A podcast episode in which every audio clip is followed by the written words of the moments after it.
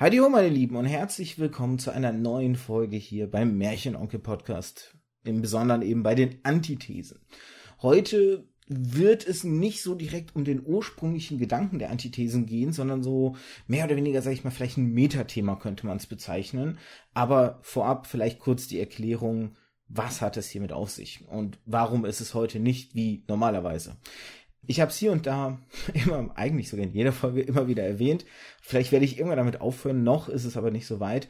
Ich habe Geschichten als Kind angefangen zu konsumieren in jeglicher Form Medium. Film, Videospiel, Bücher, Comics, was weiß ich nicht alles, was es da gab. Und irgendwann habe ich für mich das Credo oder passend zum Podcast eben die These aufgestellt, ein jedes Medium wird durch eine gute Geschichte qualitativ besser. Das kann man immer erstmal so einfach behaupten, aber wie es so bei vielen Dingen ist, ne, eine Behauptung ist schön, man muss sie auch überprüfen können. Und dafür gibt es eben diesen Podcast. Antithese deswegen, weil oft die Fragen, die ich hier stelle oder die ich so als Überschrift der Folge formuliere, ein Abklopfen dieser These sind, ein Überprüfen, stimmt das denn alles so, ne? Oder finden wir den einen Fall, wo das Medium nicht von der Geschichte profitiert? Aber dann gibt es Folgen wie heute, die so ein bisschen darüber hinausgehen, die so ein bisschen, wie gesagt, in Anführungszeichen Meta sind. Und bevor ich jetzt das Thema groß erläutere, möchte ich da erstmal meine Gästin äh, begle äh, begleiten, genau, nee, begrüßen, die ähm, eine Wiederkehrerin ist und wie wir gerade festgestellt haben, das letzte Mal vor 23 Folgen da war. Hi Kati. Hallo Arthur, grüß dich. 23 Folgen, fast ein ganzes Jahr ist es her, aber endlich ergibt sich eine Chance und ähm, im Grunde bist du nicht nur jetzt für diese Folge verantwortlich, sondern eigentlich sogar für die letzte Folge, wo wir die Verbindung nämlich haben, wieso das Ganze heute ein bisschen Meta wird. Genau. Ähm, und zwar bin ich diejenige, die getwittert hatte, nachdem ich deine vorletzte Folge gehört habe, wo du mit deiner Frau gesprochen hast, ähm, von wegen dieses, wie ist denn das mit den die eigenen Lieblingsdinge an Kinder weitertragen bei den Medien und mhm. ähm, so. Das war, da hatte ich so einen kleinen äh, Twitter-Thread geschrieben, nicht nur wegen deiner Folge, sondern gab es noch zwei, drei andere Podcasts, in die ich da reingehört hatte, bei denen das auch deutlich extremer und schlimmer war, die auch, ähm, ich habe die auch direkt wieder vergessen. Also es gibt ja bei FIT, mhm. das ist so eine Podcast-Plattform, auch eine Nullnummern-Kuration. Da picke ich mir immer mal was raus und höre dann rein und merke mir nur die Sachen, die ich gut finde. Alles andere fliegt gleich wieder raus. Ähm, und die flogen halt gleich wieder raus. Und das waren aber halt auch so richtig Typen mit Ü-Väter, also so schreibe ich das normalerweise dann, mhm. die halt einfach ähm, Kindererziehung für sich mit, ähm, ja, meine Frau kümmert sich um den ganzen Nervkram und ich zeige dem Kind dann die ganzen Videospiele und Filme und alles, was ich cool nee. finde. Also ganz schlimm. Ja, auch. nee, das so. ist nicht cool. Ähm, also das war bei euch definitiv anders. Und das hat mich aber eben dazu gebracht, da einfach mal ein bisschen mehr drüber zu schreiben äh, bei Twitter, was ich so für Gedanken dazu habe. Genau, ja. Ja, das fand ich total spannend, weil in dem ersten Moment war, wusste ich ja natürlich nicht, dass es dann nicht um unseren Podcast alleine ging. Und wir hatten dann ja auch so ein bisschen geschrieben und so. Und ich fand das ganz interessant. Und wie ich ja in der letzten Folge mit Mel und Snot erzählt habe, hatte ich das Thema eigentlich auch immer auf der, auf meiner Abarbeitungsliste gehabt mit den ganzen Ideen und wollte es immer angehen. Und dann war das so ein bisschen der Grund zu sagen, ja, das ziehe ich jetzt vor, das will ich jetzt, jetzt machen, weil ich das jetzt ganz irgendwie aktuell und spannend finde. Und das habe ich dir dann natürlich auch ein bisschen mitgeteilt, mhm. weswegen du hellhörig wurdest. Mhm. Und dann hast du dich nochmal rückgemeldet auf die Folge und das hat dann die heutige Podcast-Folge jetzt ein bisschen äh, zu verantworten. Möchtest du da dann vielleicht auch ein bisschen nicht nur für die Zuhörer und Zuhörerinnen, sondern auch für mich jetzt letztendlich mal aufdröseln, was ähm, so die Punkte waren, an denen du angeeckt bist? Also zum ersten fand ich die Folge echt schön. Ich fand auch gut, dass du zwei Eltern ausgewählt hast als Gäste. Ja, das macht natürlich am meisten Sinn. Und die Großteil der Folge fand ich super spannend, einfach zu hören, okay, wie ticken Leute, die sich tatsächlich um Kinder kümmern in der Hinsicht, ähm, was für Pläne hatten sie vielleicht vorher, wie hat sich das entwickelt, etc. Mega spannend, fand ich total schön, auch wie sie es umsetzen und wie sie auch äh, reflektiert haben über was für ein Quatsch wir als Kinder geguckt haben und was für ein Quatsch ihre Kinder heute gucken und wo dann vielleicht doch ein bisschen mhm. mehr Botschaft drin ist, fand ich total schön. Und dann kamt ihr aber im Gespräch zu dem Thema, ich glaube, es fing an mit äh, Es war einmal das Leben, diese Anime-Serie. Genau, dieser Cartoon, der, Genau. glaube ich, so ein bisschen, bisschen das Bewusstsein losgetreten hatte, mal sich ältere Sachen noch genauer anzuschauen und wo vielleicht auch Probleme drin stecken. Ähm, das hatte ich irgendwann mal aufgeschnappt und hatte da dann noch so zwei, drei Cartoons mehr rausgesucht, die in meiner Recherche aufgetaucht sind und da haben wir angesetzt. Genau, ja. Genau. Und äh, da im Gespräch drüber ging es so ein bisschen hin und her bezüglich Rassismus in Kindermedien und muss man die deshalb jetzt den Kindern vorenthalten? Wie geht man damit um? Trägt man die trotzdem weiter? Redet man mit den Kindern drüber? Mhm. Ähm, etc. Und da habe ich an einigen Stellen echt so ein bisschen Bauchschmerzen bekommen, ähm, weil da vieles drin ist, das wirklich schwierig ist, vor allem aus Sicht von weißen Menschen wie uns. Also ich weiß jetzt nicht, ähm, ob deine Gäste beide weiß sind, aber so wie sie gesprochen haben über ihre eigene ähm, Sozialisation, kulturell und so, hätte ich das vermutet. Ja, sind sie. Ja. Und wir sind halt nicht Leidtragende von Rassismus, ist, glaube ich, keiner von uns. Mhm. So, sondern wir sind beteiligt an Rassismus, aber eben nicht als Leidtragende. Und ähm, deshalb finde ich es immer ganz schwierig, wenn dann Aussagen kommen wie ja, und dann ist, muss man da jetzt aber nicht deswegen gleich Kinderbücher ändern und irgendwas und dann redet man mit den Kindern drüber und äh, das ist dann nicht so schlimm, so, wenn das weitergetragen wird, wie zum Beispiel die äh, durchaus rassistische Bezeichnung für zum Beispiel Pippi Langstrumpfs Vater als ähm, Mittlerweile heißt es ja, glaube ich, Südseekönig. Früher hieß es anders. Mhm. Ich äh, will das auch eigentlich nicht wiederholen, aber äh, da finde ich es okay. ähm, wichtig und richtig, einfach zu sagen, nee, diese Begriffe müssen wir nicht weiter tragen.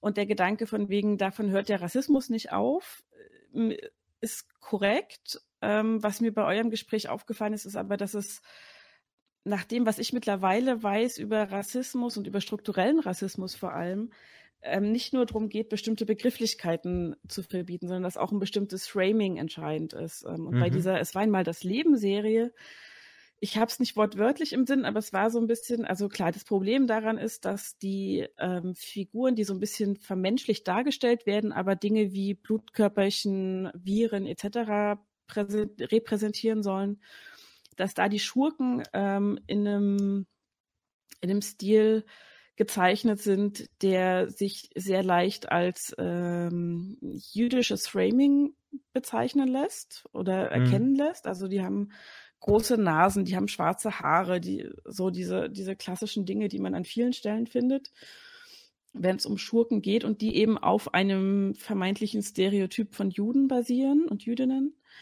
Und ähm, die sind eben als Viren aufgetreten in der Serie und wurden mit so Gasattacken von den weißen Blutkörperchen bekämpft und getötet. Und da ist eben die Anmerkung, das lässt schon so ein bisschen ähm, an die Judenvergasung während des äh, Dritten Reichs denken. Und das ist auch tatsächlich so. Also es ist, wir haben vor nicht allzu langer Zeit, mein Freund und ich einen Rewatch gemacht von der Serie und es ist teilweise echt schlimm. Also wir haben echt da gesessen und gedacht so, oh mein Gott, oh mein Gott, oh mein Gott. Und dann kam das Argument von Snot, glaube ich, dass Kinder das ja gar nicht wissen. Also die wissen noch nichts vom Zweiten Weltkrieg, von der Judenvergasung mhm. und die lesen das gar nicht so. Und ähm, deswegen wäre das nicht so schlimm, es denen zu zeigen, weil die das nicht einordnen. Das Problem daran ist aber, dass trotz allem durch dieses Framing, das stattfindet, ähm, bestimmte Dinge weiter transportiert werden, die eben ganz klar rassistisch sind. Mhm. Also dass eben Figuren, die da eindeutig Feinde und Bösewichte und Schurken sind in alle möglichen Medien, gerne eben die schwarzhaarigen, die dunkelhäutigen, Mhm. die langnasigen Figuren sind, die irgendwie verschlagen daherkommen, gucken oder teilweise ist es ja auch äh, weitergetragen worden auf ähm, Fettleibigkeit zum Beispiel. Also wie viele Schurken einfach fett und feist sind in der Darstellung. So, und Ja. ähm, das immer ganz klar vermittelt, Leute, die so aussehen, sind die Bösewichte und müssen bekämpft werden. Und Leute, die weiß sind und also hellhäutig, ähm, blond, blauäugig am besten, die dürfen alle Mittel anwenden, um diese als Feinde dargestellten Personen zu bekämpfen. So, und dieses Bild wird ja weitergetragen. Also es wird zum einen immer dieses, äh, was du im, im äh, Märchenteil der letzten Sendung auch hattest, so von wegen dieses Gut gegen Böse und ähm, muss man ein bisschen gucken, wie empfindlich Kinder darauf reagieren, aber es kann halt auch Spaß machen. Mhm. Das ist korrekt. Und in den meisten Märchenbüchern ähm, von Grimm hat man sowieso nur weiße Personen gezeichnet. Das ist schon klar, ja. wenn man die illustriert hat. Ähm, auch da ist es aber häufig so, dass Hexen gerne mal mit einer sehr langen Nase dargestellt werden oder mit schwarzen Haaren. Ähm, die böse Stiefmutter von Schneewittchen hat, glaube ich, auch schwarze Haare bekommen. Und Schneewittchen ist, glaube ich, eine der wenigen Prinzessinnen oder Heldinnen in diesen Märchen, die nicht blond ist. Mhm ansonsten sind die ja fast alle immer blond und sehr hübsch und wo auch dieses Framing von hübsch gleich gut und hässlich gleich böse immer mit dabei ist. Und das sind Dinge, die durch diese ewige Wiederholung sich ja in den Kindern vor allem festsetzen, wenn sie das ähm, so unreflektiert vermittelt bekommen. Ich möchte hier jetzt kurz äh, einen wichtigen Disclaimer ähm, für meine Seite äh, aussprechen. Mhm. Und zwar werde ich jetzt für die Folge hier und da des Teufels Advokat spielen und dumme, vermeintlich dumme Fragen stellen, ähm, um dieses Gespräch am Laufen zu halten. Das mhm. bedeutet nicht, dass die Dinge meine Denkweisen widerspiegeln. Und wenn es gewisse Denkweisen von mir widerspiegelt, werde ich es dann auch da explizit hervorheben, ähm, weil ich ja auch Denkweisen überdenken möchte. Und das klingt jetzt mhm. satzbautechnisch ganz komisch, aber hoffentlich hat es jetzt Sinn ergeben. Man möchte ja auch neue Sachen ähm, oder neue Sichtweisen kennenlernen. Ich habe die drei Bücher ja am Ende der letzten Folge erwähnt, die ich mir ähm, auch geholt habe, die ich auch hier nochmal ähm, hervorheben möchte. Ich habe die Titel jetzt gerade, das eine war ähm, Exit Racism, das andere war, warum ich mit ähm, Weißen nicht mehr über Rassismus rede und das dritte war, meine ich, ähm, was weiße Menschen nicht über Rassismus hören wollen, aber sollten. Irgendwie so in die Richtung. Mhm. Entschuldigung, wenn ich die mhm. Titel nicht mehr perfekt wiedergebe. Sie werden aber in den Shownotes auftauchen und es lohnt sich für euch, sie zu holen. Ähm, ich habe, wie gesagt, jetzt angefangen, sie zu lesen. Da sind einfach Punkte. Ich habe ein beispielhaft ja auch schon beim letzten Mal genannt, die Sache mit den Haaren, mhm. wo man, wie ich ja auch dann gesagt habe, so eine, eine gewisse gefährliche Naivität, die da mitschwingt, weil man da natürlich mhm. im ersten Moment nicht einen, einen rassistischen Gedanken hat, aber mhm. das bei den Leidtragenden ähm, so rüberkommt, weil da einfach nicht die Kommunikation richtig funktioniert. Mhm. Deswegen möchte ich halt, wie gesagt, erwähnen, ich werde jetzt Dinge fragen, die vielleicht auch hier und da schwierig sein können, aber bitte versteht das nicht als meine Denkweise, sondern das ist dem Diskurs geschuldet, dass ich da einfach was wäre wenn Szenarien oder, oder Gedankenspiele mal auf den Tisch bringen möchte, dass wir einfach drüber reden können. Und so eine vielleicht aus deiner Sicht dumme Frage wird auch die erste sein. Und zwar, ähm, jetzt hast du natürlich schon so schön hervorgehoben, dass ähm, diese diese Bildnisse, wie zum Beispiel halt dunkelhaarig, lange Nase, dass das ähm, zu einem gewissen, nein, nicht zu einem gewissen Grad, das ist schon falsch formuliert, aber einen rassistischen Ursprung hat. Mhm. Ähm, dass da vielleicht einfach jüdischer Hass seit Hunderten von Jahren äh, auf symbolischer Ebene getragen wurde.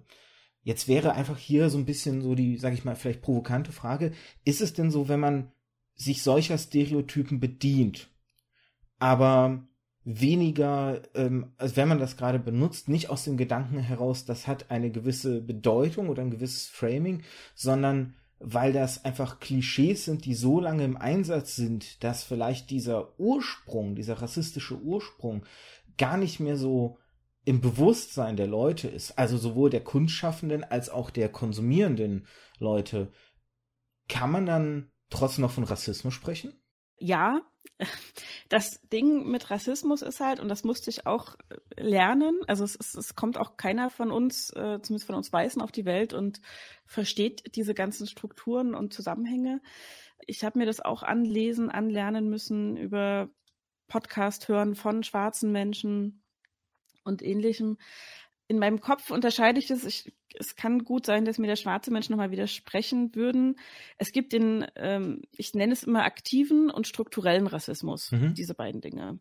Unter aktivem Rassismus können wir uns sicher alle was vorstellen. Flüchtlingswohnheime anzünden, Leute aufgrund ihrer Hautfarbe ja. auf offener Straße zusammenschlagen, etc. Alles das, wo wir dann immer sagen, die bösen Nazis. Und äh, das ist auch so. Und es gibt aber strukturellen Rassismus. Und der besteht eben darin, dass wir Dinge als gegeben hinnehmen, in einer gewissen Form, sage ich mal, als Gott gegeben oder Natur gegeben oder wie auch immer. Ähm, nach dem Motto, na ja, wir fürchten uns halt vor der Dunkelheit, weil wir da nichts sehen können. Deswegen ist alles Schwarze für uns erstmal irgendwie böse und so. Ähm, und das hat ja gar nichts mit Rassismus zu tun und so. und das ist schwierig, mhm. weil vieles davon eben tatsächlich doch über Jahrhunderte und Jahrtausende teilweise eben doch aufgrund von Rassismus zu einer normalen Struktur geworden ist. Also was als normaler Rassismus anfing, ist struktureller Rassismus geworden, den wir gar nicht mehr als solchen sehen und wahrnehmen, wenn wir uns nicht sehr viel Mühe geben. Mhm. Wenn wir uns da nicht sehr genau im Auge behalten und selbst beobachten und immer wieder überprüfen und gegebenenfalls auch annehmen, wenn Leute uns sagen, hör mal, das war jetzt aber rassistisch. Und das ist ein, das ist ein schwerer Vorwurf. Mhm. Ähm, und ich kann nachvollziehen, wenn man das gesagt bekommt als weiße Person, das war jetzt aber rassistisch, was du da getan oder gesagt oder geschrieben oder gedreht hast als Film, dass man dann erstmal angegriffen ist und in eine Verteidigungshaltung fallen möchte. Das Problem ist halt, dass es meistens dabei bleibt. Und es wäre aber so wichtig, das zu reflektieren. Und der Vorwurf ist gar nicht, dass jemand, der Rassismen reproduziert, selber ein Rassist ist, im, im Sinne von ein aktiver Rassist, der hingeht und aktiv ähm, schwarze Menschen, People of Color, Indigenous People of Color in irgendeiner Form aktiv benachteiligt oder, oder weiß ich nicht, ihnen den Sitzplatz im Bus streitig macht oder irgendwas, sondern das sind sonst oft durchaus nette Menschen, ähm, denen gar nicht bewusst ist, dass das, was sie tun, rassistisch ist. Das heißt mhm. aber nicht, dass das, was sie tun, nicht trotzdem rassistisch ist. Das ist so wie dieses, man läuft irgendwie durch die Stadt oder durch den Klassenraum, guckt in die eine Richtung und an der anderen Richtung tritt man jemanden versehentlich auf den Fuß. Mhm. Das hat man nicht mit Absicht gemacht. So. Man hat es aber gemacht, weil man gelaufen ist, wie man immer läuft, meinetwegen, und da jetzt irgendwie aber ein Fuß ist. So. Oder man ist mal ein bisschen anders gelaufen, als man sonst läuft, und da ist ein Fuß und auf den ist man draufgetreten. Und dann kann das in der Klassenkeile enden, weil irgendwie die Leute einander anpumpen und sagen, das war jetzt aber scheiße und so. Und der andere sagt, pump mich doch nicht so an. Oder man sagt, ich bin ja, das war scheiße, es hat bestimmt wehgetan.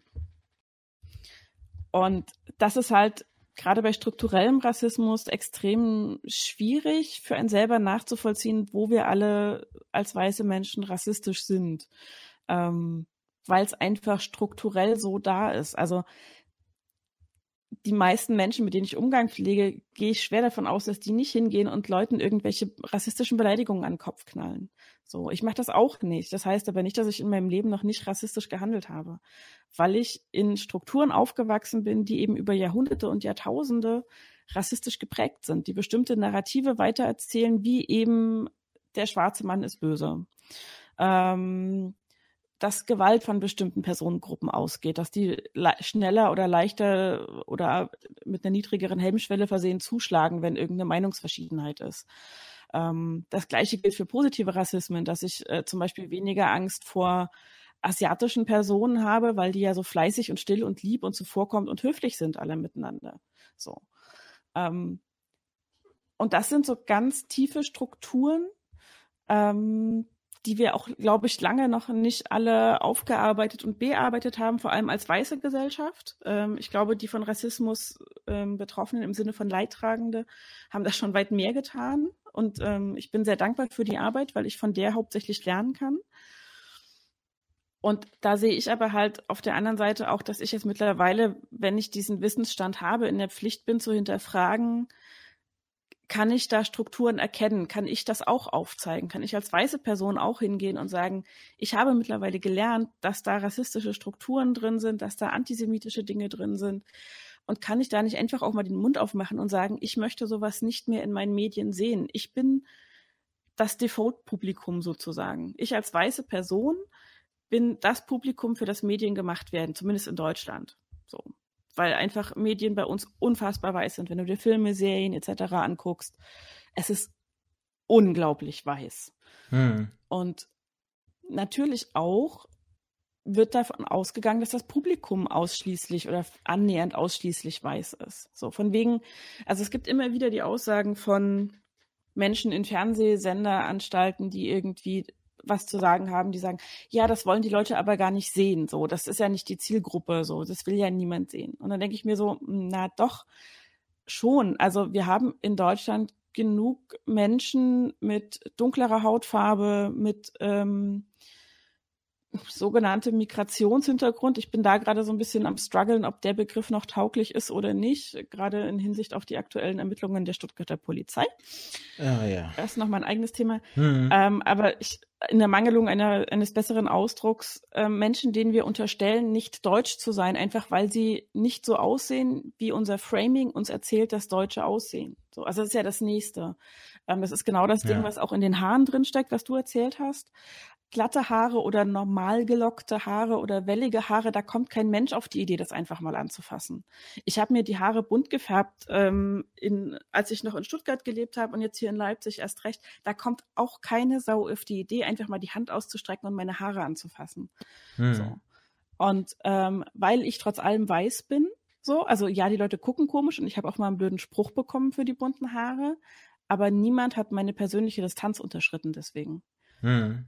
Und genau das passiert aber eben ähm, Menschen mit Afro-Frisuren, deren persönliche Distanz extrem unterschritten wird mit sowas und denen halt nicht nur die persönliche, der, der, dieser persönliche Raum genommen wird, der einem zusteht sozusagen, den wir alle für uns in Anspruch nehmen, den wir äh, immer schmerzlich vermissen, wenn wir zusammengepfercht in Fahrstühlen mit Fremden stehen, sondern weil ihnen halt auch gezeigt wird, deine Haare sind nicht typisch für hier, deine Haare sind nicht deutsch, deine Haare sind was Besonderes und deswegen darf ich das anfassen. Mhm. Deswegen darf ich darauf neugierig sein und deswegen darf ich dich auch fragen, wo deine Eltern herkommen. So. Und ähm, bei aller Gutwilligkeit zu glauben, dass da keine böse Absicht dahinter steckt, diese Fragen zu stellen und diese die Haare anfassen zu wollen, es ist unüberlegt mindestens. Also dieses Haare anfassen, wenn ich ich fasse doch auch sonst niemandem in die Haare. Es ist vor allem ein sehr intimer Akt, ja, eigentlich. Ja, auch, ne? man, genau. Normalerweise erst in der Partnerschaft würde man so weit mhm. gehen, ähm, weiß ich nicht, dass ich meiner Frau mal eine Strähne hinters Ohr streiche oder so. Das genau. ist ein genau. sehr, sehr intimer Akt einfach. Genau. Und das mache ich halt sonst nicht mit anderen Leuten, mit dem Busfahrer oder was weiß ich, mit der Sekretärin oder wobei Sekretärin ist nochmal eine andere Geschichte. Wenn wir da irgendwie über Sexismus reden, ist das vielleicht auch, hm, naja, egal. ähm, Aber ähm, auch da bleibt es übergriffig natürlich in dem Sekretärinnen-Kontext, gegebenenfalls. Sondern es zeigt halt auch, ich mache das, weil ich es für nicht typisch deutsch halte, weil ich der Meinung bin, das kann nicht deutsch sein. Das ist was Fremdes, das ist was, was hier auch nicht hergehört. Genauso wie die Frage nach, wo kommst denn du eigentlich her, impliziert, da kommt jemand nicht aus Deutschland, weil er nicht die Hautfarbe hat, die ich als Default-Hautfarbe für Deutschland antizipiere. So, also ja, diese, ja. ne, und das ist halt einfach falsch. So, und da steckt eben dieser strukturelle Rassismus drin, der ganz, ganz schwer ist. So, und der auch schwer zu entdecken ist bei einem selber, weil man weiß ja, dass man gute Absichten hat. Vieles kommt eben wirklich daher, dass man sich nicht mit Rassismus beschäftigt hat, nicht damit auseinandergesetzt hat und dementsprechend nicht gelernt hat, was alles dazugehört und wie diese Strukturen funktionieren. Und das ist halt so das Schwierige irgendwie so. Und das fängt halt bei diesen äh, Klischeezeichnungen von Schurken in ähm, Kindermedien an, irgendwie. Du hast jetzt sehr, sehr, sehr viele Punkte angesprochen, auf die ich gerne direkt reagiert hätte. Ähm, aber es wäre. Tut mir leid. Nee, nee, äh, so war das nicht gemeint. Ähm, äh, Im Gegenteil, es sind einfach viele spannende Punkte. Und ich wollte einfach auch deinen Sprachfluss jetzt nicht unterbrechen. Ich habe mir hier und da versucht, schnell Notizen zu machen, um so ein paar Dinge dann auch wieder anschneiden zu können. Eins, was ich halt direkt als erstes sagen wollen würde, wäre wahrscheinlich, vor allem wenn du jemanden konfrontierst, der sich selbst als nicht rassistisch sieht, der vielleicht auch aktiv ist, der, weiß ich nicht, auf Demos gegen AfD zum Beispiel geht oder, oder demonstriert ähm, derweil. Und wenn du der Person natürlich sagen würdest, dies oder das war jetzt in gewissermaßen rassistisch so, ne, oder könnte rassistisch verstanden werden, dann ist das natürlich vor allem, ähm, und, und das ist, glaube ich, der große, schwere Punkt, eine Emotionalität, die sofort mitkommt, weil die Leute ähm, nicht anders können, als sich angegriffen fühlen, weil im Zweifel ihre Gesinnung dem komplett konträr sogar stehen könnte. Ne, dass sie sogar aktiv eigentlich gegen Rassismus vorgehen und dann wegen so einer dummen Kleinigkeit natürlich als in Anführungszeichen rassistisch dastehen. Ähm, da kann man natürlich verstehen, warum dann so Diskussionen schnell sehr hitzig werden und vor allem sehr schnell verhärtet werden, weil ähm, es braucht eine gewisse Ruhe in der Diskussion, glaube ich, Ähm, wobei ich auch dahingehend meine Denkweise verändert habe, gerade jetzt durch die Corona-Geschichte und eine gewisse Betroffenheit. Ähm, ich habe früher immer gedacht, Diskussionen mit Emotionalität bringen einen nicht voran, weil die emotionale Seite automatisch immer am Verlieren ist, weil irgendwann kommt das Totschlagargument, mit dir kann man ja nicht reden, du bist emotional oder eine, eine Diskussion muss sachlich bleiben. Ich habe immer versucht, deswegen, wenn ich ähm, für Dinge, die ich als richtig und wichtig gesehen habe, einzustehen, immer sachlich zu bleiben, immer ruhig zu bleiben, selbst wenn ich auch in irgendeiner Form betroffen war. Und nun war es halt Anfang des Jahres so gewesen, dass Corona kam. Und normalerweise ist es so, dass ich immer Anfang des Jahres bei einem großen Rollenspiel-Forumstreffen bin. Und ähm, es war, ich, ich könnte jetzt im, im Forum, in den Thread-Unterhaltungen äh, nochmal genau nachschauen, aber es war im Grunde, glaube ich, so, Ende Februar, Anfang März rum, dass dann so die Frage langsam aufkam, Ende Mai wäre das Treffen gewesen, ähm, könne man das, nee, gar nicht, nicht Ende Mai, Ende April, Entschuldigung, Anfang Mai so rum, ähm, dann muss die Diskussion sogar im Februar schon angefangen haben, ähm, ob man dieses Forumstreffen überhaupt noch veranstalten kann. Und jetzt ist es so, dass ich mit Bluthochdruck und dem Schlaganfall, von dem ich ja auch hier im Podcast äh, berichtet habe, Ende 2018, ähm, durch diesen Bluthochdruck, der da einfach den ausgelöst hat und der in meinem Körper einfach noch existent ist, weil sowas geht ja nicht über Nacht weg, gehöre ich zu einem gewissen Grad zur Risikogruppe. Meine Frau sogar zur Hochrisikogruppe, weil sie Asthmatikerin zusätzlich noch ist. Also nicht zusätzlich zum Blutdruck, sondern einfach, ähm, sie hat Asthma, so. Und ist noch in der Pflege tätig. Jetzt nicht im direkten Bereich, wo es kritisch wird, sondern in der Kinder-Jugendpsychiatrie. Inzwischen ist sie dort tätig. Ähm, aber sie ist halt eine gelernte Pflegekraft und kann sich nicht einfach rausziehen aus dieser Sache. Ne? Sie konnte nicht einfach fernbleiben, weil da wurde einfach gerade in der schwierigsten Zeit jede Person gebraucht. Und da habe ich dann auch gemerkt, ähm, als ich eine von wenigen Personen war, die halt dafür argumentiert haben, man solle doch bitte dieses Forumstreffen, weil da gab es nicht diese, dieses Dilemma, was viele große Veranstalter ja hatten, dass sie warten mussten aus versicherungstechnischen Gründen und aus Haftungsgründen, ähm, dass das Bundesland ein, ein Treffen verbietet oder ne, solche, solche äh, Zusammenkünfte verbietet, damit die da alle fein raus sind, weil die sonst Probleme gehabt hätten mit den Zahlungen, sondern das war ein, ein persönliches organisiertes Ding. Das heißt, das hätte man jederzeit absagen können. Und es kam vom Admin sehr, sehr lange einfach keine Reaktion diesbezüglich. Und die Diskussion wurde dann natürlich auch da sehr emotional. Und ich habe gemerkt, wie ich immer wütender wurde auf diese Menschen, die ich seit Jahren treffe, mit denen ich seit Jahren Spaß habe, Pen-Paper-Rollenspiel mache, die, mit denen ich viele Diskussionen geführt habe und von denen ich so bitterlich in dem Moment enttäuscht war. Und natürlich kann man das jetzt in keinster Weise gleichstellen mit Rassismus. Ähm, ich kann, obwohl ich ausländerfeindliche und Mobbing, also Mobbingopfer war und ausländerfeindliche Sprüche mein Leben, äh, der, vor allem in der Schulzeit lang reingedrückt bekommen habe, kann ich nicht mal erahnen, was Leute durchmachen müssen, die eben aufgrund ihrer Hautfarbe noch ganz andere Dinge durchleiden müssen. So Themen wie eine Wohnung dann vielleicht gar nicht bekommen, so, ne, weil Vorurteile herrschen und dergleichen. Da habe ich einfach Glück, weil ich letztendlich, ähm, ich habe es ja auch gerade im letzten Podcast erwähnt, ich war Spielaussiedler, Vorfahren nach Kasachstan, Russland ausgewandert, Eltern zurückgewandert. Mir sieht man nicht an. Aber in meiner Schulzeit war ich, wurde ich, war ich einfach ein Russe. Ich war kein Deutscher. Ich war von irgendwoher so, ne?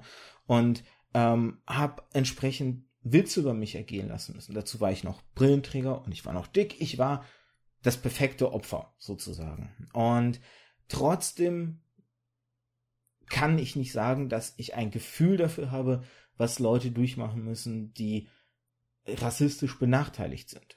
Und ähm, jetzt habe ich mich sehr, sehr weit von allem fernbewegt, aber ich glaube, das ist hier ganz wichtig zu sehen, auch auf emotionaler Ebene kann eine Diskussion stattfinden, wenn man offen dafür. Inzwischen denke ich, man muss offen für eine Diskussion sein.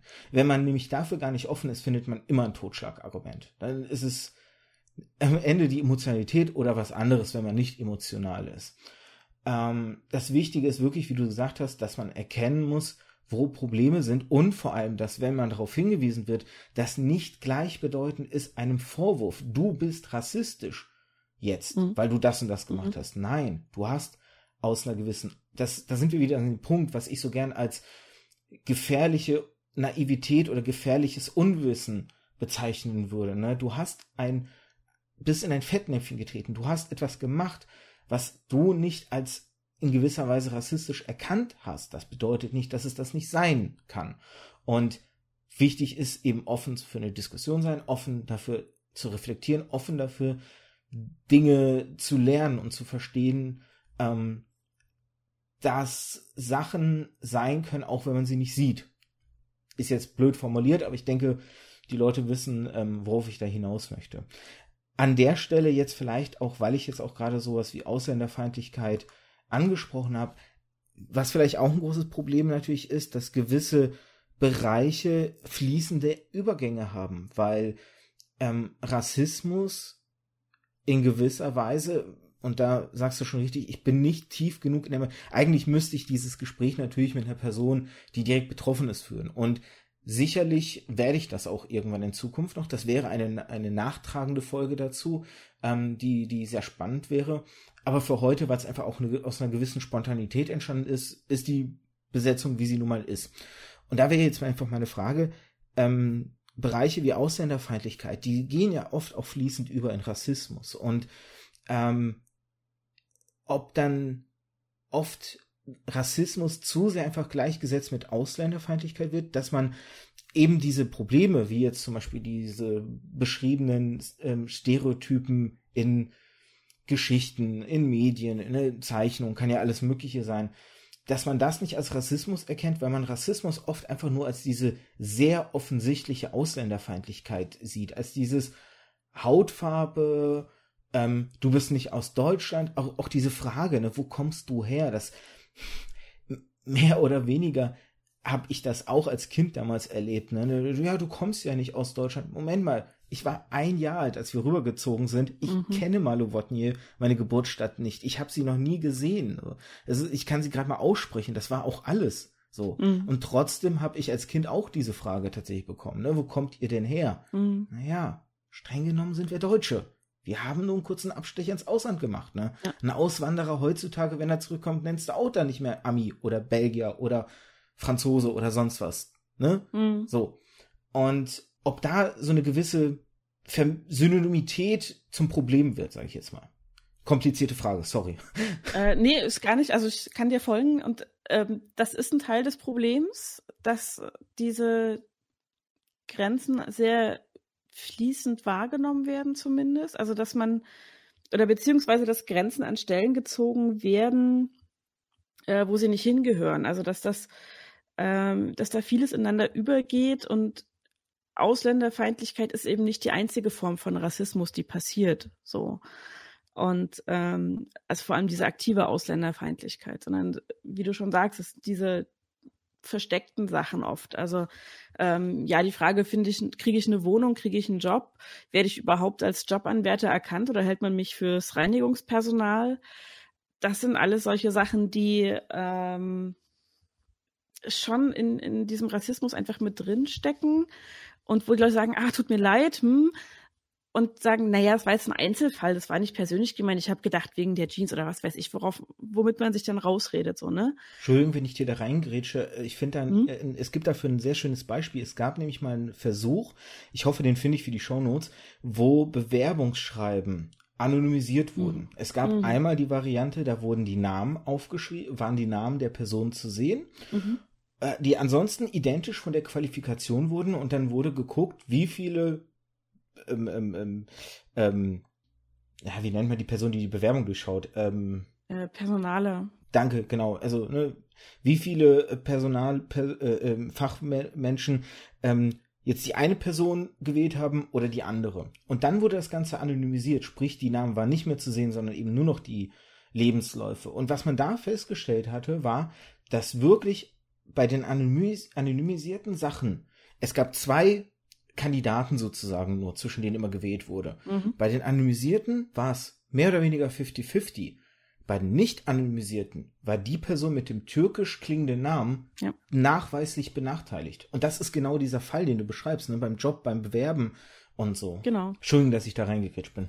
Nee, ähm, ist total richtig. Also es gibt Beispiele dafür. Es gab auch einen Test, mir fällt der Name gerade nicht ein. Ähm, eine Freundin von mir studiert Psychologie und die hat mir den geschickt. Das ist ein ganz großartiger Test, äh, der entwickelt wurde, ähm, wo es um Assoziation geht und wie schwer es uns fällt, die loszulassen, beziehungsweise wie verinnerlicht die teilweise sind. Mhm.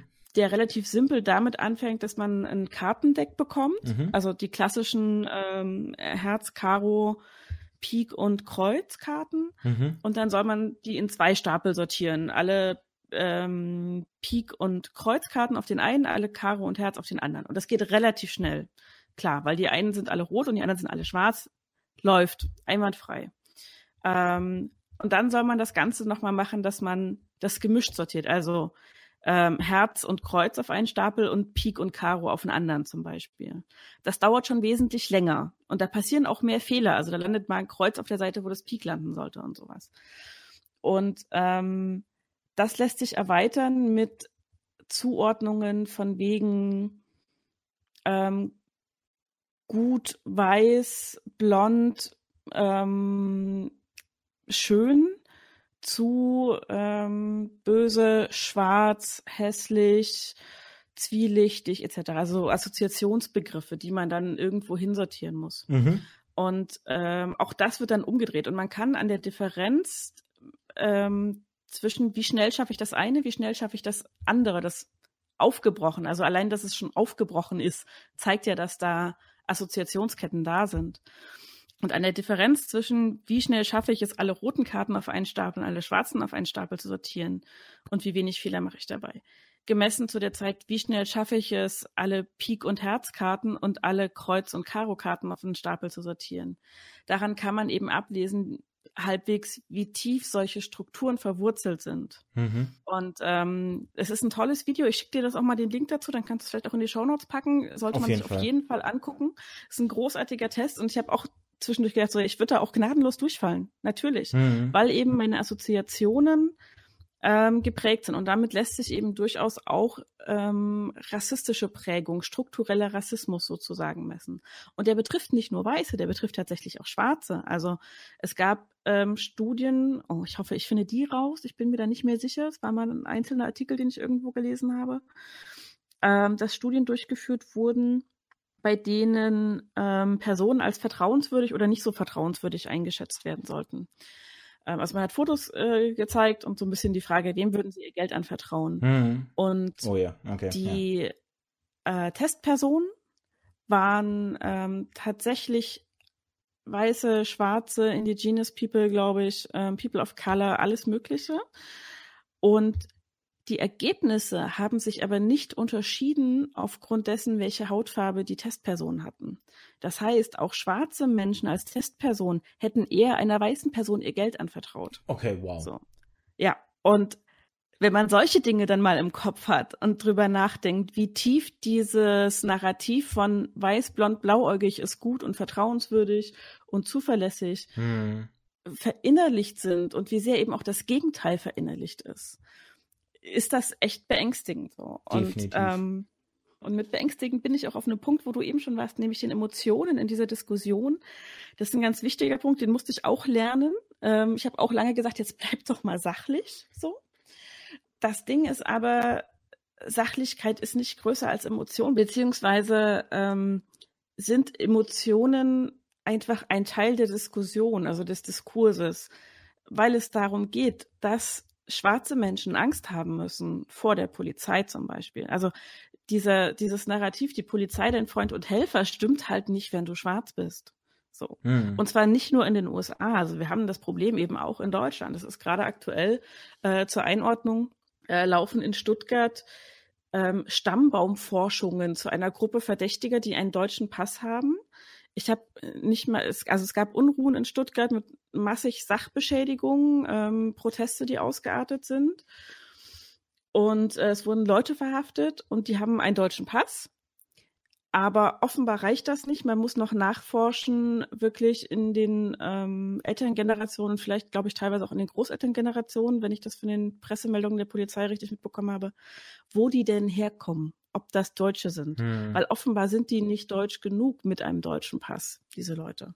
So. Hm. Und das ist halt eine, ein Ausmaß an, an strukturellem Rassismus, der beängstigend ist, wenn man drüber nachdenkt. Wenn ich drüber nachdenke, dass ich durch eine Polizeikontrolle durchkomme, wo ich einfach ähm, mal einen dummen Spruch im Zweifelsfall lassen kann, je nachdem, also ne, Führerscheinkontrolle irgendwie, keine Ahnung, fahren Sie mal rechts ran, Führerscheinkontrolle, pusten Sie mal, haben Sie was getrunken, äh, Ihr Rücklicht hinten geht nicht richtig.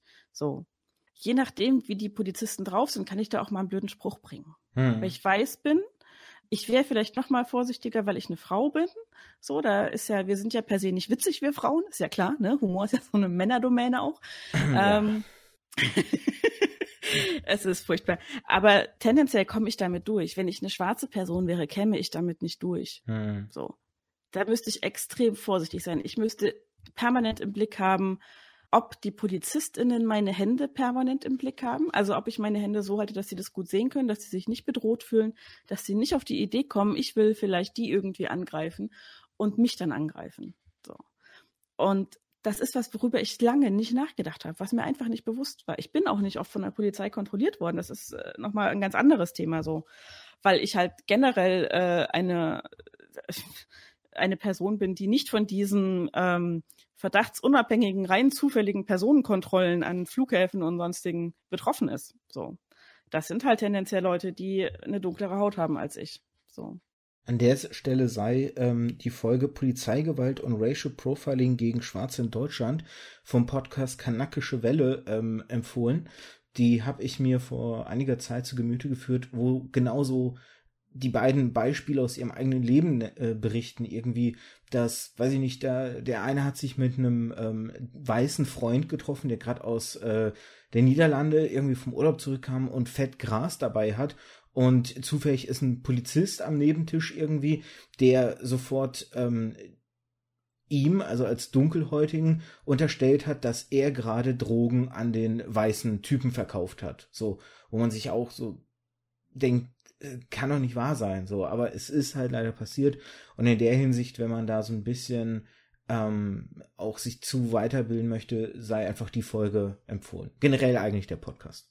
Ja, auf jeden Fall. Und wenn man sich solche Dinge vor Augen hält, dass man ständig ähm, als weiße Person den Vertrauensvorschuss bekommt und als nicht weiße Person, als schwarze Person erstmal einen Misstrauensvorschuss bekommt dass man permanent darauf achten muss, das hat Malcolm Ohanwa, das ist der eine Teil von der kanakischen Welle, äh, auch gesagt, äh, ständig darauf achten muss, äh, freundlich und sanft zu sprechen, weil er eben ein schwarzer Mann ist, dem man potenziell eher unterstellt, dass er gewalttätig wird oder irgendwas oder ausrastet oder gefährlich ist. Mhm. Und man sich permanent in seinem ganzen Dasein verstellen muss, dann ist da ganz viel Emotion drin. Dann ist diese Emotion, die Angst, dieses Gefühl von, ich muss mich verstellen, ich muss mich verstecken, das ist alles Teil des Diskurses, weil das eine, eine Art von Leben ist, die wir Weißen nicht führen.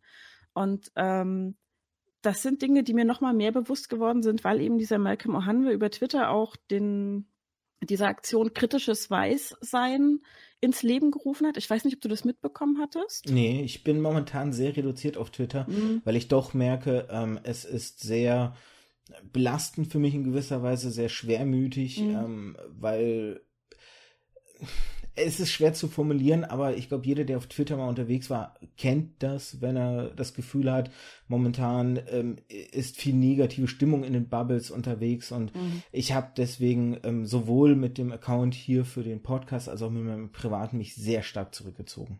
Das ist auch wichtig. Also Selfcare ähm, ist da auch immer extrem wichtig.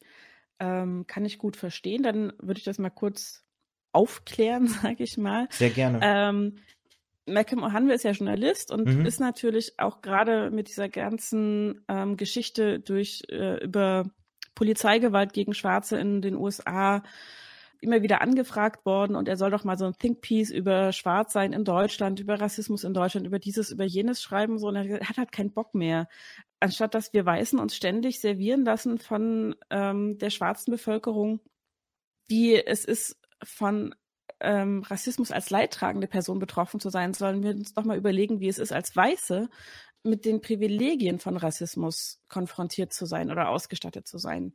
Ähm, wann wir für uns definieren mussten, dass wir weiß sind. Also ich habe das weiß ich nicht, vor einem halben Jahr gemacht oder so.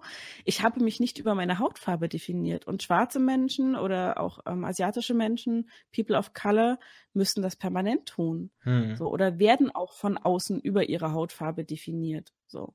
Und es ist halt auch immer noch der Gedanke ganz tief drin, strukturell in der Gesellschaft, dass Weißsein der Normalzustand ist. Und das stimmt halt einfach nicht. Also das ist einfach, hm. es ist vielleicht eine Mehrheit, aber das heißt nicht, dass es der Normalzustand ist oder der Sollzustand, ähm, sondern es ist ein Zustand. Und das steckt noch so tief in den Strukturen drin. Und deswegen, ähm, ich versuche halt auch tatsächlich, weil ja, du musst zum Thema Rassismus ähm, ohne Leidtragende von Rassismus äh, zu podcasten ist schwierig. Ich versuche deshalb gerade wirklich aus der kritischen Weißsein sich das zu machen. Und dieses kritische mhm. Weißsein fordert eben dazu auf, dass Weiße sich damit auseinandersetzen, was es für sie bedeutet, weiß zu sein, welche Privilegien damit einhergehen, welche Gedankenlosigkeiten, welche Mühelosigkeiten an vielen Stellen, welche Dinge ihnen einfach nicht in den Weg gelegt wurden als Barrieren, weil sie weiß sind oder welche Barrieren ihnen aus dem Weg geräumt wurden, weil sie weiß sind. Und das ist halt genau das, was ich auch immer mehr, immer wieder versuche zu machen, einfach zu sagen, okay, das kann ich alles tun, weil ich privilegiert bin, so. Weil ich per Default aussehe wie jemand, der hierher gehört nach Deutschland, nach Meinung der breiten Öffentlichkeit. Hm. Ich sehe deutsch genug aus. Ähm, ich, mir hat noch nie jemand gesagt, wie gut mein Deutsch ist. Das ist halt auch so ein Ding, weißt du, so. Ähm, das heißt, das stimmt gar nicht. Es wurde mir einmal in, eine, in, einem Bewerbungsgespräch gesagt, dass ich sehr gut formulieren kann, ähm, laut meinem Bewerbungsanschreiben. Aber das war, glaube ich, echt gruselig, was da sonst noch abgegeben wurde. Egal, das hatte aber mit dem Weißsein nichts zu tun in dem Moment. Ja, ja.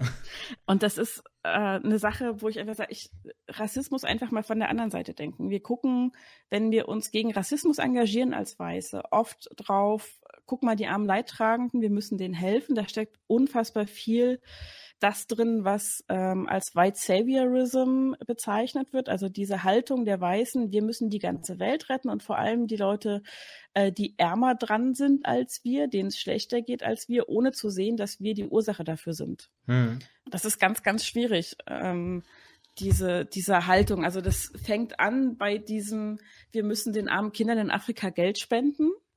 Es fängt, glaube ich, schon an, dass wir einfach Afrika sagen, äh, weil Afrika ist ein Kontinent und kein Land und in Afrika gibt es verschiedene Länder in unterschiedlich starken ähm, Wirtschaftsstadien, sage ich mal. Hm. Ähm, nicht alle afrikanischen Kinder sind kurz vorm Hungertod. Hm.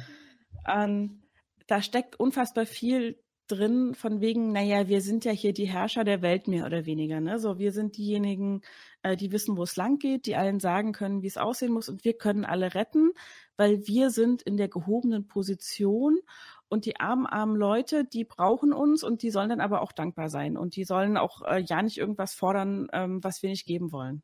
So. Oder irgendwas fordern, was nicht zusteht. Ich muss da jetzt so ein bisschen auch und ähm, das ist jetzt eigentlich auch schon wieder ein Fass für sich, aber ich muss da so ein bisschen ähm, an, an Religion denken und, und dieser, dieser Gedanke, dass da die Religion ähm, das so ein bisschen auch für sich natürlich genutzt hat, ne? wenn man da in der mhm. Bibel schaut, von wegen der Mensch steht über den Tieren und soll über sie herrschen mhm. und so diese, diese Denkweise und es gibt ja jetzt auch so die, die, die Punkte, dass, glaube ich, in der Religionswissenschaft oder, oder dergleichen ähm, auch die Frage aufkommt, ne, war Jesus überhaupt ein Weißer? Also, ne, wenn man mal bedenkt, in welcher Region, ja, genau. genau, in welcher Region der halt geboren wurde und aufgewachsen ist und so Punkte. Aber eine Sache, die du erwähnt hast, ähm, die, die finde ich ganz spannend und die nehme ich jetzt mal auch als Sprungbrett äh, zu, zu mhm. einem der nächsten Punkte, weil die Stunde ist schon fast rum und eigentlich habe ich noch so viel, was ich gerne mit dir ja. anschneiden möchte. Es ist halt, es ist halt kein Thema, das man eben mal so kondensiert besprechen kann. Nee, ne? das, nee.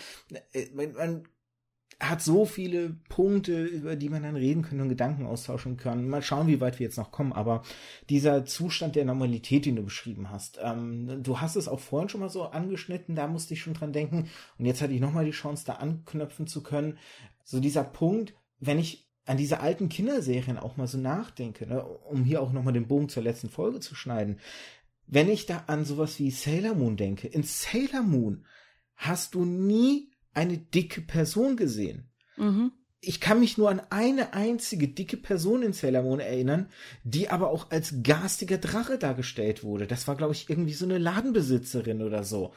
Du hast nie einen dunkelhäutigen Menschen gesehen. Mhm. So, du hast immer ein Bild gesehen, ein Personentyp. Mhm. Das ist ja auch so das, was immer wieder auch in, in Filmen und so jetzt auch vermehrt angekreidet wird und was ähm, berechtigterweise immer mehr sich auch verändert, ne? dass die Gesellschaften, die da gezeichnet oder abgezeichnet werden, auch wirklich das zeigen sollen, wie unsere Gesellschaft ist, divers. Mhm. Und was dann auch schnell immer ein gefährliches Pflaster wird bei so Diskussionen bei Videospielen. Ich weiß nicht, wie, wie hieß denn das jetzt?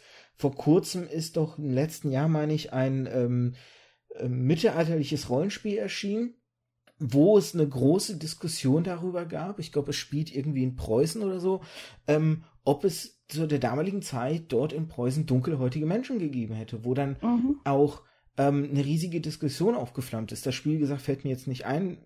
Wenn dir der Name einfällt, schmeiß ihn mal rein. Ansonsten Leider pack nicht, ich nee, aber ich, ich weiß, worüber du sprichst, aber es fällt mir auch nicht ein, wie es heißt. Ja, ich pack's uns in die Shownotes auf jeden Fall, wo man dann auch so, ja, so, so, so einen gefährlichen Bereich halt betritt, wo jedes kleinste Wort dann auch irgendwo auf die Waagschale gelegt wird. Und mhm. wie du es gerade gesagt hast, dieses White Saviorism, das kannte ich bis jetzt noch nicht den Begriff, aber woran ich denken musste, war auch, ähm, ich habe tatsächlich mal auf Twitter, ich will nicht Verbot sagen, aber da hat eine Person ähm, mit dunkler Hautfarbe im Grunde getwittert, Weiße sollen sich doch bitte raushalten aus Diskussionen um Rassismus, weil sie nicht betroffen sind. So nach dem Motto, ähm, ich weiß nicht, ob es ganz so geme gemeint war, aber das war so der erste Punkt, wie ich es aufgefasst hatte, so nach dem Motto, ne, ihr habt da nichts zu suchen in der Diskussion, ihr habt, braucht uns nicht verteidigen, ähm, weil ihr habt da eh keine Ahnung von. Und mhm. ich hatte dann natürlich zu einem gewissen Grad ein Problem damit, weil für mich wäre dann auch so drunter gefallen, naja, aber auch sowas wie Zivilcourage würde man damit ja auch mhm. eigentlich so ausklammern. Und ich, ich sehe nicht ein, wenn ich irgendwie mitbekomme, dass irgendwas falsch läuft, dass ich mich da nicht einmischen soll. So, ne? Ich meine, mhm. ist im Grunde ja gut. Und wenn die Person mir sagt, danke, ich brauche ihre Hilfe nicht, alles okay, dann kann ich mich mhm. auch wieder zurückziehen. Aber im Zweifel helfe ich ja nicht, weil ich mich als Retter auch spielen will, sondern weil ich helfen mhm. will. Oder zumindest ist das, mhm. was ich hoffentlich äh, oder was ich immer jemanden erstmal im Positiven zuschreiben würde, wenn ich so eine Handlung mitbekomme und würde dann nicht mhm. im ersten Moment denken, der will sich hier jetzt nur als, weiß ich nicht, äh, Ritter auf dem weißen Pferd aufspielen. Mhm. Wie stehst du zu dieser Sichtweise, wenn in Anführungszeichen solche Verbote ausgesprochen werden? Wie gesagt, ich setze es in Anführungszeichen, mhm. mhm. ist nicht so ein richtiges Verbot, aber ne, ist diskutabel. Ja. Und deswegen will ich es mit dir darüber diskutieren. Ähm, ich fand das auch lange schwierig und ich wusste auch nicht, wie ich das handhaben soll, weil ich gesagt habe, naja, aber ich, ähm, ich will ja helfen. Mhm. ähm, und die Frage ist aber, wie mache ich das? Mhm. Das mache ich nicht, indem ich als weiße Person auf ein Antirassismus-Panel gehe, wo nur andere weiße Personen sitzen und sage, ja, das ist alles ganz schlimm und wir müssen mal hier und da und irgendwie vielleicht nochmal so ein kleines äh, Konzept für die Schulen oder sowas machen, weil dann keine Betroffenen dabei sind. So. Mhm. Und das ist über Betroffene und nicht mit Betroffenen oder Leidtragenden von Rassismus. Mhm. Weil, wie gesagt, betroffen sind wir alle. Also ich finde es schwierig zu sagen, nur die Leidtragenden von Rassismus sind betroffen. Ich bin halt genauso betroffen, aber auf eine positive Art. Mhm. Und in konkreten Situationen, wenn du sagst Zivilcourage und sowas, ist halt wirklich die Frage, was mache ich? Gehe ich hin und hau der angreifenden, rassistisch agierenden Person aufs Maul? Oder gehe ich hin und stärke der Person, die angegriffen wird, den Rücken? So. Hm. Gehe ich hin und sage, hey, geht's Ihnen gut? Kann ich Ihnen, ähm, möchten Sie irgendwas? Ähm, sind Sie okay? Nervt der Typ Sie? Kommen Sie klar?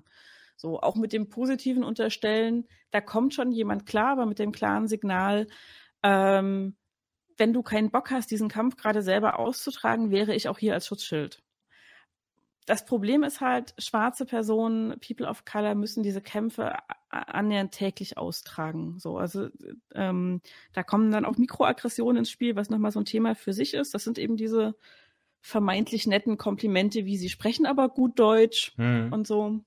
Da steckt da alles mit drin. Und es ist auf der anderen Seite, wenn ich mich in einem Kreis bewege, wo gar keine Leidtragenden von Rassismus dabei sind, aber trotzdem Rassismus passiert durch blöde Witze, durch dumme Sprüche. Ähm, das waren jetzt auch beides evilistische Begriffe, es tut mir leid.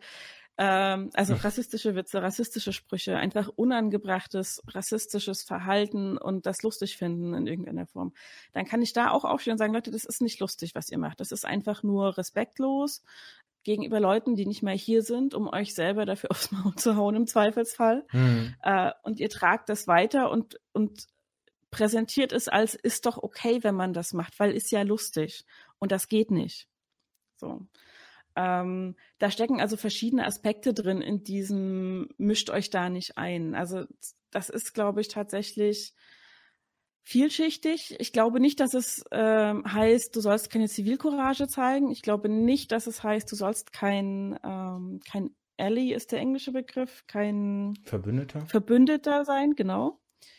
Sondern es heißt, mach diesen Kampf nicht zu einem für deine Zwecke. Also dieses, du bist nicht betroffen von Rassismus, du kennst nicht alle Dimensionen, du kannst die gar nicht kennen. Also versuch nicht, ähm, etwas, was du nicht kennst, zu bekämpfen. Das kannst du nicht. Du kannst nur die, die sich auskennen, die wissen, wie der Hase läuft, die wissen, wo man ansetzen muss beim Kämpfen, die kannst du unterstützen. Den kannst du deine Aufmerksamkeit schenken, deren Projekte kannst du, wenn du die Möglichkeit hast, finanziell unterstützen. Äh, du kannst ihre Botschaft weitertragen, du kannst deine eigene Reichweite nutzen, um ihnen Reichweite zu geben. Ähm, aber fang nicht an und schreib selber ellenlange Threads darüber, wie sehr schwarze Menschen und People of Color unter Rassismus leiden und dass die Leute doch bitte aufhören sollen, rassistisch zu sein, ähm, sondern fang im Zweifelsfall bei dir selber an, so, wenn du weiß bist. Ich glaube, was da ganz spannend ist, Entschuldigung, dass ich nochmal reingrätsche. Hm? Ähm, nee, gerne. Du hast es gerade so beschrieben, so schön, als ähm, man soll nicht auf den Angreifer oder auf die aggressive Person losgehen, weil dann ist man genau in diesem auch, auch wenn man sich selbst nicht so sieht, aber eben in diesem Heldenmodus, in dem mhm. Ritter in der weißen Rüstung, sondern man soll eben auch hier wieder hast du einfach schön die Begriffe benutzt, ein Verbündeter sein. Man sollte mhm. auf die Person zugehen, die gerade, Entschuldigung für den Begriff, in der Opferposition sich mhm. befindet, ne? in, in der ähm, angegriffenen betroffenen, ja. ja, genau. Und allein schon an dieser Herangehensweise ne, erkennt man schon, was vielleicht so unbewusst so ein bisschen auch der Hintergedanke ist, auch wenn man es sich dann vielleicht im Moment nicht eingesteht. So, Entschuldigung.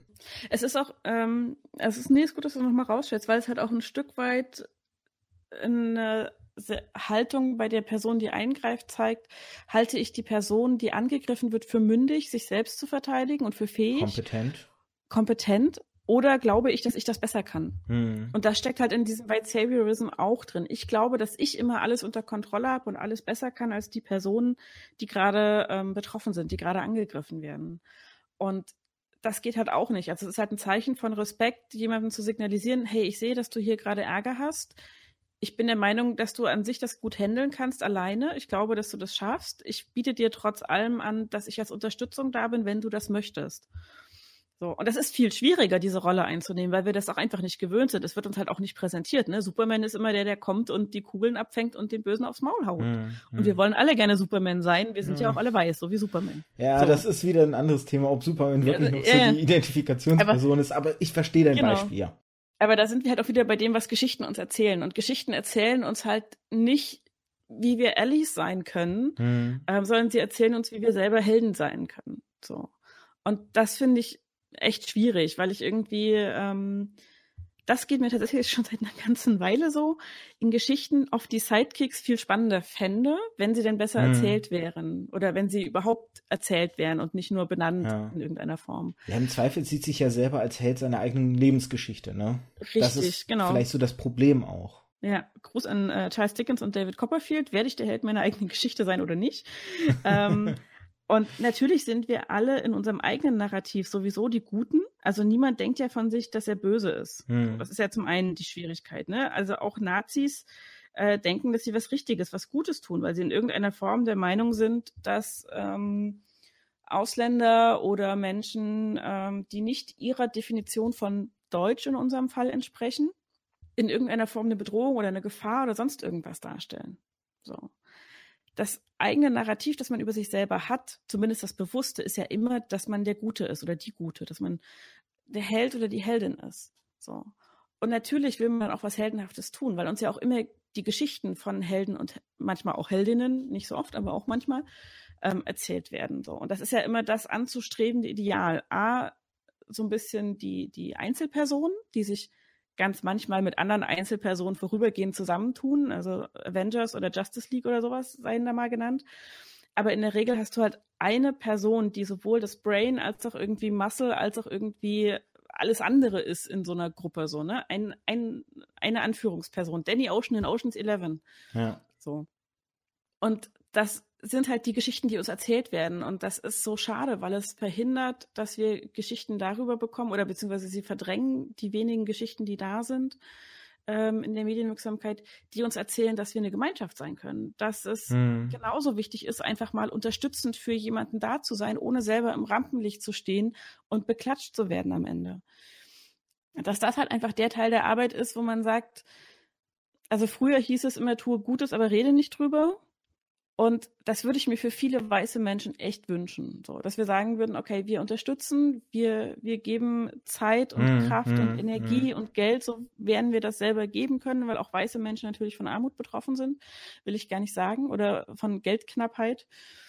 Aber das, was wir haben und was wir leisten können, stellen wir in den Dienst einer Sache, die nicht unsere ist im Zweifelsfall. Also, wo wir nicht selber drunter leiden.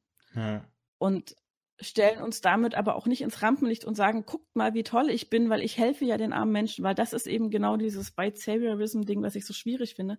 Und da würde ich, ich fände es so geil, wenn es da einfach mehr Geschichten in der Richtung gäbe und ich finde sie halt leider auch nicht ich finde auch, auch, um hier nochmal leider Gottes einen Vergleich zur Religiosität zu ziehen, aber ich finde dieses, zum Beispiel, wie du es gerade genannt hast, dieses schöne Beispiel vom Spenden für die dritte Welt im Sinne von, ne, ja, dann äh, kann man den Essen kaufen oder so. Mhm. Das hat für mich was wie die moderne Version des Ablassbriefes. Ne? Ich kann mir meine mhm. saubere, äh, reine Seele damit mhm. erkaufen. Ne? Mir geht's ja besser, ich habe ja was Gutes getan ich habe schon immer die ähm, Haltung besessen ähm, oder habe immer dieses Symbol, äh, diese Metapher herangezogen.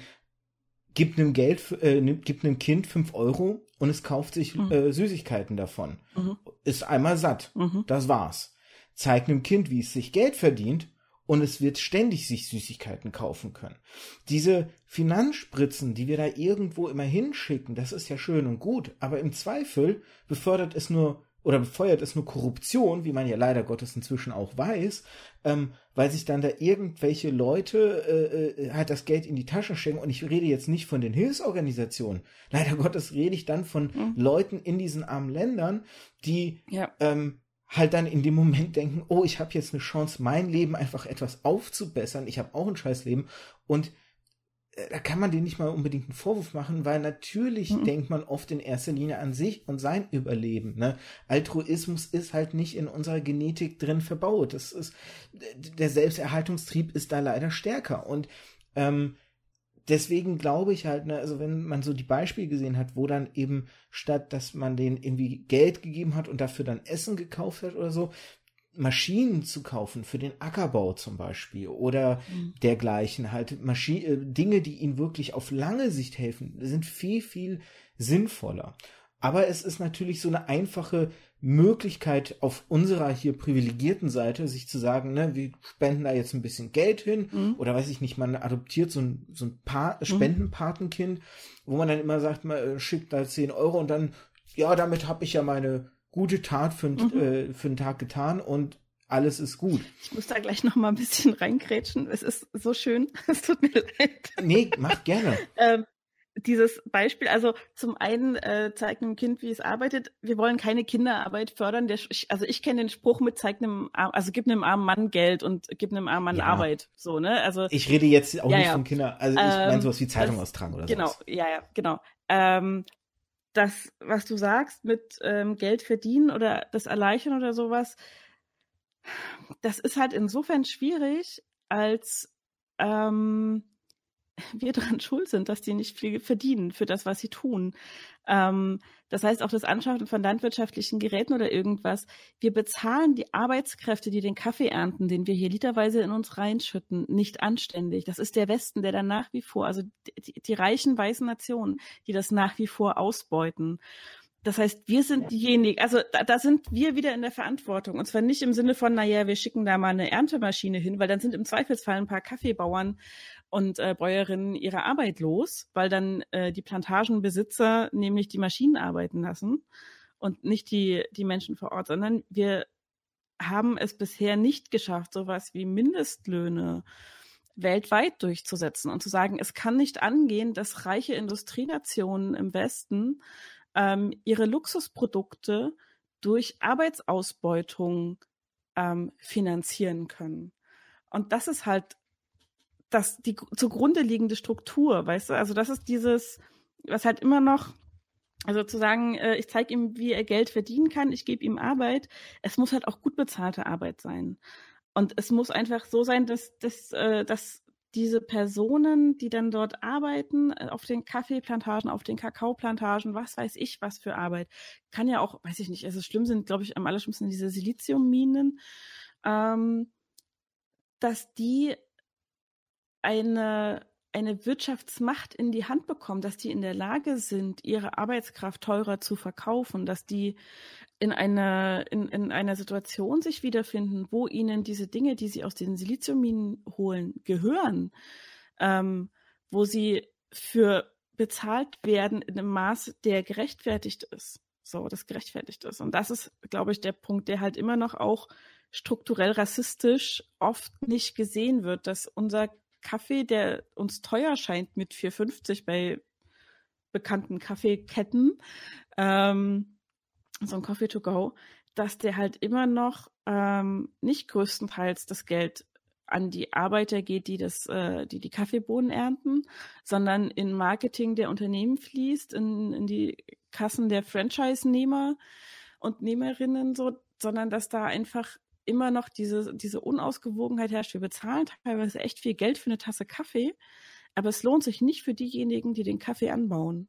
Das ist Richtig und auch gut, dass du das nochmal erwähnst. Ich glaube, da ist ähm, die Metapher, die ich unterbreiten wollte, ein bisschen auch missverstanden. Es ging mir gar nicht so sehr um den Geldaspekt, sondern um den Ernährungsaspekt. Ja. Also im Sinne von einmal Geld hinschicken, damit die sich Essen kaufen, ist nicht so wirksam wie wirklich technisches Know-how, ähm, ähm, Maschinen im Zweifel und sonstiges, damit die sich selbst vernünftig ernähren können, damit die die Möglichkeiten haben, halt ähm, vernünftige Lebens ähm, aufzubauen. Das war jetzt eher so der Hintergedanke. Also es ging da eher um die, mhm. um, um die Auswirkung des Geldes, weniger um das Geld selbst. Aber es ist natürlich richtig mhm. ähm, und auch gut, dass du es nochmal ansprichst, dass das natürlich nochmal ein Problem im Problem ist, jetzt ja. letztendlich.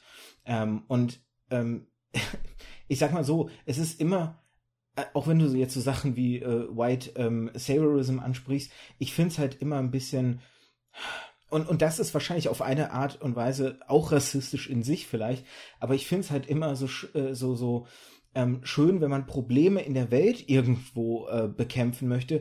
Man sollte vielleicht an der eigenen Haustür erstmal machen, mhm. anfangen. Ne? Wir haben so viele Probleme hier im Land durch Corona, wir haben es im Vorgespräch angesprochen, ne? Mhm. Ähm, dass Lehrkräfte nicht richtig ausgebildet sind, auch unter diesen äh, Umständen vernünftige Lehre ähm, anbieten zu können und sowas dass man darauf erstmal gucken sollte, bevor man versucht, jetzt ähm, der Ritter zu sein, der, weiß ich nicht, den afrikanischen Kontinent äh, aus der Misere rettet. So, ne? Mhm. Aber wie gesagt, das ist wahrscheinlich auf eine Art und Weise auch leider in sich äh, irgendwo ein, ein rassistischer Gedanke, dieses, ne, erstmal wir. Damit hat ja leider Gottes Trump auch seine Wahl gewonnen mit America First.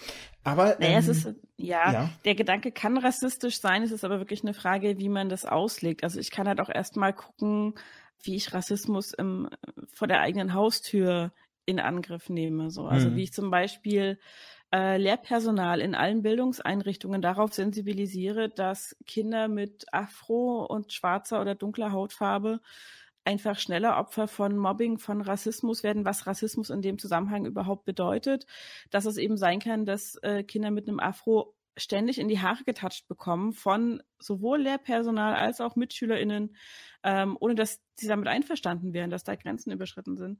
Und dafür findet aber keine Sensibilisierung statt. Ähm, dass im Kunstunterricht auch einfach nicht mehr zu dem fucking rosa Buntstift der hautfarbene Buntstift gesagt wird, weil nein, hm. rosa ist nicht per se Hautfarbe, so, ähm, sondern es ist rosa, so. Und Hautfarben sind mehr als rosa und ähm, das einfach auch also ja, man kann da, bevor man irgendwie sagt, okay, ich gehe jetzt äh, los und rette irgendeinen anderen Kontinent, sagen, naja, wir sind hier eigentlich gar nicht so weit, dass wir uns irgendwo anders als Retter aufspielen können, weil wir sind hier selber immer noch genauso rassistisch. So. In anderen Strukturen, in anderen ähm, Umständen vielleicht, als es noch vor 100 Jahren der Fall war oder vor 70 Jahren oder ähm, vor 200 Jahren. Ähm, aber die Strukturen grundsätzlich sind noch erhalten geblieben und an denen müsste man vielleicht dann doch auch erstmal arbeiten. Und dann könnte man in der Zeit mal so afrikanische Länder ja, in Ruhe lassen, ist politisch auch schwierig, aber zumindest wirtschaftlich vielleicht mal in Ruhe lassen und gucken, wie die sich entwickeln. So, anstatt immer hinzugehen und zu sagen, naja, wir tun mal so, als würden wir was Gutes für euch tun und ähm, bezahlen euch aber einfach schlecht und wollen nur Geld sparen, ähm, dass wir deutschen Arbeitskräften zahlen müssten, wenn wir in Deutschland produzieren würden. Ähm, wir verkaufen die Sachen aber zu dem gleichen Preis, zu dem wir sie sonst auch verkaufen würden. Ja, wir bezahlen unseren Angestellten weniger und kassieren mehr in die eigene Tasche. So. Hm. Weißt du, also um, das vor der eigenen Tür kehren ist schon richtig so. An der Stelle vielleicht auch noch kurz der Hinweis, wie du das gerade so schön gesagt hast, mit der Hautfarbe und den äh, Stiften. Es gibt ein ähm, sehr schönes Projekt, das heißt Hautfarben Buntstifte. Mhm. Da ist hier so schön auf, äh, ausformuliert von denen selbst auf der Webseite Hautfarbe gleich rosa. Mit den Hautfarben von Go Volunteer malen Kinder ihre Freunde endlich so, wie sie wirklich aussehen. Bunt verschieden Hautfarben finde ich ein sehr schönes Projekt, was sich nämlich genau solcher Probleme mhm. äh, auch wieder annimmt. Ne? Das, und da sind wir ja auch im Grunde schon wieder so ein bisschen bei den Geschichten erzählen, durch diese ähm, niemand, also äh, als Kind hätte ich da nie erstmal ein Problem drin gesehen, dass dieser Stift Hautfarbe heißt. Aber mhm. natürlich ähm, ist das auch wieder eine Form von Framing, die in eine falsche Richtung geht. Mhm. Und deswegen finde ich solche Projekte da auch, ich werde nirgendwo gesponsert, das sowieso nicht, aber finde ich deswegen schön und erwähnenswert. Und ähm, es sei hier mal kurz reingeschmissen. Wo ich finde das gut, dass du es erwähnst. Ich habe die Buntstifte nämlich. ah, ich, ich meine, die haben doch sogar ja. lustige Namen auch, ne? Ähm, oh, Oder war das nochmal was anderes? Das war, glaube ich, nochmal was anderes. Ah, okay. Dann ähm, verwechsel ich jetzt gerade mit noch genau. was. Was ich bei den Hautfarbenstiften schön finde, es gibt die als Buntstifte und Wachsmalstifte. Es gibt hm. ein Ausmalbuch dazu, das toll ist, das auch nicht nur mit ähm, welche Hautfarben gibt es in Deutschland arbeitet, sondern auch mit so ein bisschen Rollenklischees bricht. Mhm. An ein paar Stellen das ist total schön. Das hat mein Neffe gerade bekommen, das Bilderbuch, also das Ausmalbuch. Und die haben das Ganze vor allem als Klassensätze im Angebot. Also man kann direkt Klassensätze ordern, da gibt es dann natürlich nochmal einen Mengenrabatt und ähnliches. Äh, ist super. Kann man mal, wenn man Kontakt zu Schulfördervereinen hat oder tatsächlich selber zu Schulen und sagt, okay, die haben ein Budget so und so viel, können wir da vielleicht mal investieren, um einfach das Bewusstsein ein bisschen zu wecken. Ja. Ähm, Finde ich, also ich fand es auch super großartig, ja. Um einen auf den Punkt einzugehen, den du auch angeschnitten, zu dem ich äh, gerade hinleiten wollte, und zwar, du hast das so schön gesagt, zum Beispiel, dass man in irgendwelchen Blogs sich darüber auslässt, ähm, wie äh, die Situation doch ist ne, und wie wir es doch ändern sollten. Ähm, eine Sache, die ich am Ende so des letzten Podcasts so ein bisschen angesprochen habe, und da würde mich interessieren, wie du das siehst. Ich bin der Meinung, Veränderungen müssen leider Gottes ähm, sind kein Prozess, den man erzwingen kann. So, man kann darauf aufmerksam machen und es ist eine Sache, die leider über Generationen hinweg funktioniert wir schaffen es nicht mehr, die alten Leute komplett rassismusfrei mhm. zu kriegen. Wir können anfangen mhm. bei uns ne, mit dem ersten mhm. Überdenken und dieses Überdenken an die Kinder weiterzugeben, damit die noch weiter überdenken können, bis wir irgendwann diesen Punkt erreicht haben. Aber es, ich habe oft das Gefühl, dass gerade deswegen wegen auch die Fronten äh, in so Diskussionen verhärtet sind, nicht allein der Emotionalität wegen, sondern weil ich das Gefühl habe, dass sehr ähm, schnell eine Veränderung darauf gepocht wird, es muss sich jetzt was ändern, sofort und auf der Schnelle und Schnips muss die Welt anders sein. Und das kann meiner Meinung nach nicht funktionieren. Wie siehst du das? Da muss ich dir leider recht geben. auch wenn ich es lieber anders hätte. Also mir wäre es natürlich auch lieber so beim Fingerschnippen könnte man die Welt schön machen. Mhm. Das klappt leider nicht. Ähm, und ich ruhe mich auch manchmal ein bisschen darauf aus, dass ich mir bestimmte Kämpfe aussuchen kann und nach Tagesform aussuchen kann. Mhm. Was mich sehr beeindruckt hat, war, ich höre den Podcast von Tupoka Ogette, die das Buch Exit Racism, das du schon genannt hast, ähm, geschrieben hat, die eben auch Rassismusforscherin ist und Workshops macht und alles. Und die hat in einem dieser Podcasts, in dem sie sich mit anderen schwarzen Frauen unterhält, eben auch gesagt, was sie echt fertig macht, ist, dass egal wie viel sie sich anstrengt, ihr Kind trotz allem niemals eine nicht rassistische Welt erleben wird. Mhm. So. Egal wie alt sie wird, egal wie alt ihr Kind wird, egal wie sehr sie sich anstrengt. Es funktioniert nicht, ähm, das von jetzt auf gleich zu ändern und schon gar nicht für alle. Wir können nur daran arbeiten, dass es immer mehr Menschen werden, die auf rassistische Strukturen aufmerksam werden, die sich darüber Gedanken machen, die versuchen, die zu unterbinden. Ähm, und aufzubrechen und neue Strukturen zu schaffen, die inklusiver sind und für alle Menschen irgendwie ein, ein gleich gutes Leben und einen gleich guten Start ins Leben bieten. Ähm, und was sie auch in diesem Podcast gesagt hat, da musste ich echt schlucken, äh, weil ich da manchmal auch, ja, vielleicht ein bisschen über die Stränge schlage, ich weiß es nicht. Dass sie halt auch gesagt hat, so, die weißen Ellis da draußen, wenn ihr auf Rassismus stoßt und so, für euch war das auch ein Lernprozess und gebt den anderen auch die Zeit zu lernen. Hört auf, auf die einzudreschen mit dem, was ihr schon gelernt habt. Die müssen da selber hinkommen und ihr könnt sie nur in die richtige Richtung stupsen, aber das muss freundlich passieren.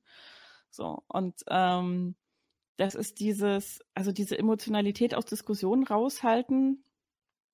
Ähm, das ist so ein ganz schwieriges Ding, weil da geht viel Tone Policing mit einher. Also dieses, ähm, ich höre deinen Argumenten erst zu, wenn du einen Ton anschlägst, den ich für angemessen halte. Da wären wir wieder bei dem, was wir eben hatten, mhm, mit der genau. Sachlichkeit und so. Genau. Und das Ding ist halt, ich beginne zu verstehen, so sehr mich Rassismus und struktureller Rassismus und aktiver Rassismus aufregen und ärgern und wütend machen, als nicht Leidtragende von Rassismus bin ich halt nicht in der Position, dann wütend und aggressiv auf mein Umfeld zu reagieren, wenn die sowas ähm, reproduzieren, weil ich die damit nicht abhole. Hm sondern ich bin in der Position zu sagen, ja, es tut mir auch weh, aber nicht so weh, wie es schwarzen Personen wehtun würde oder People of Color. Ähm, ich bin in der Position zu sagen, ich habe Leute, die mir zuhören im Zweifelsfall und die das aber nur tun, wenn ich mit denen ruhig und entspannt und gelassen und entgegenkommend rede.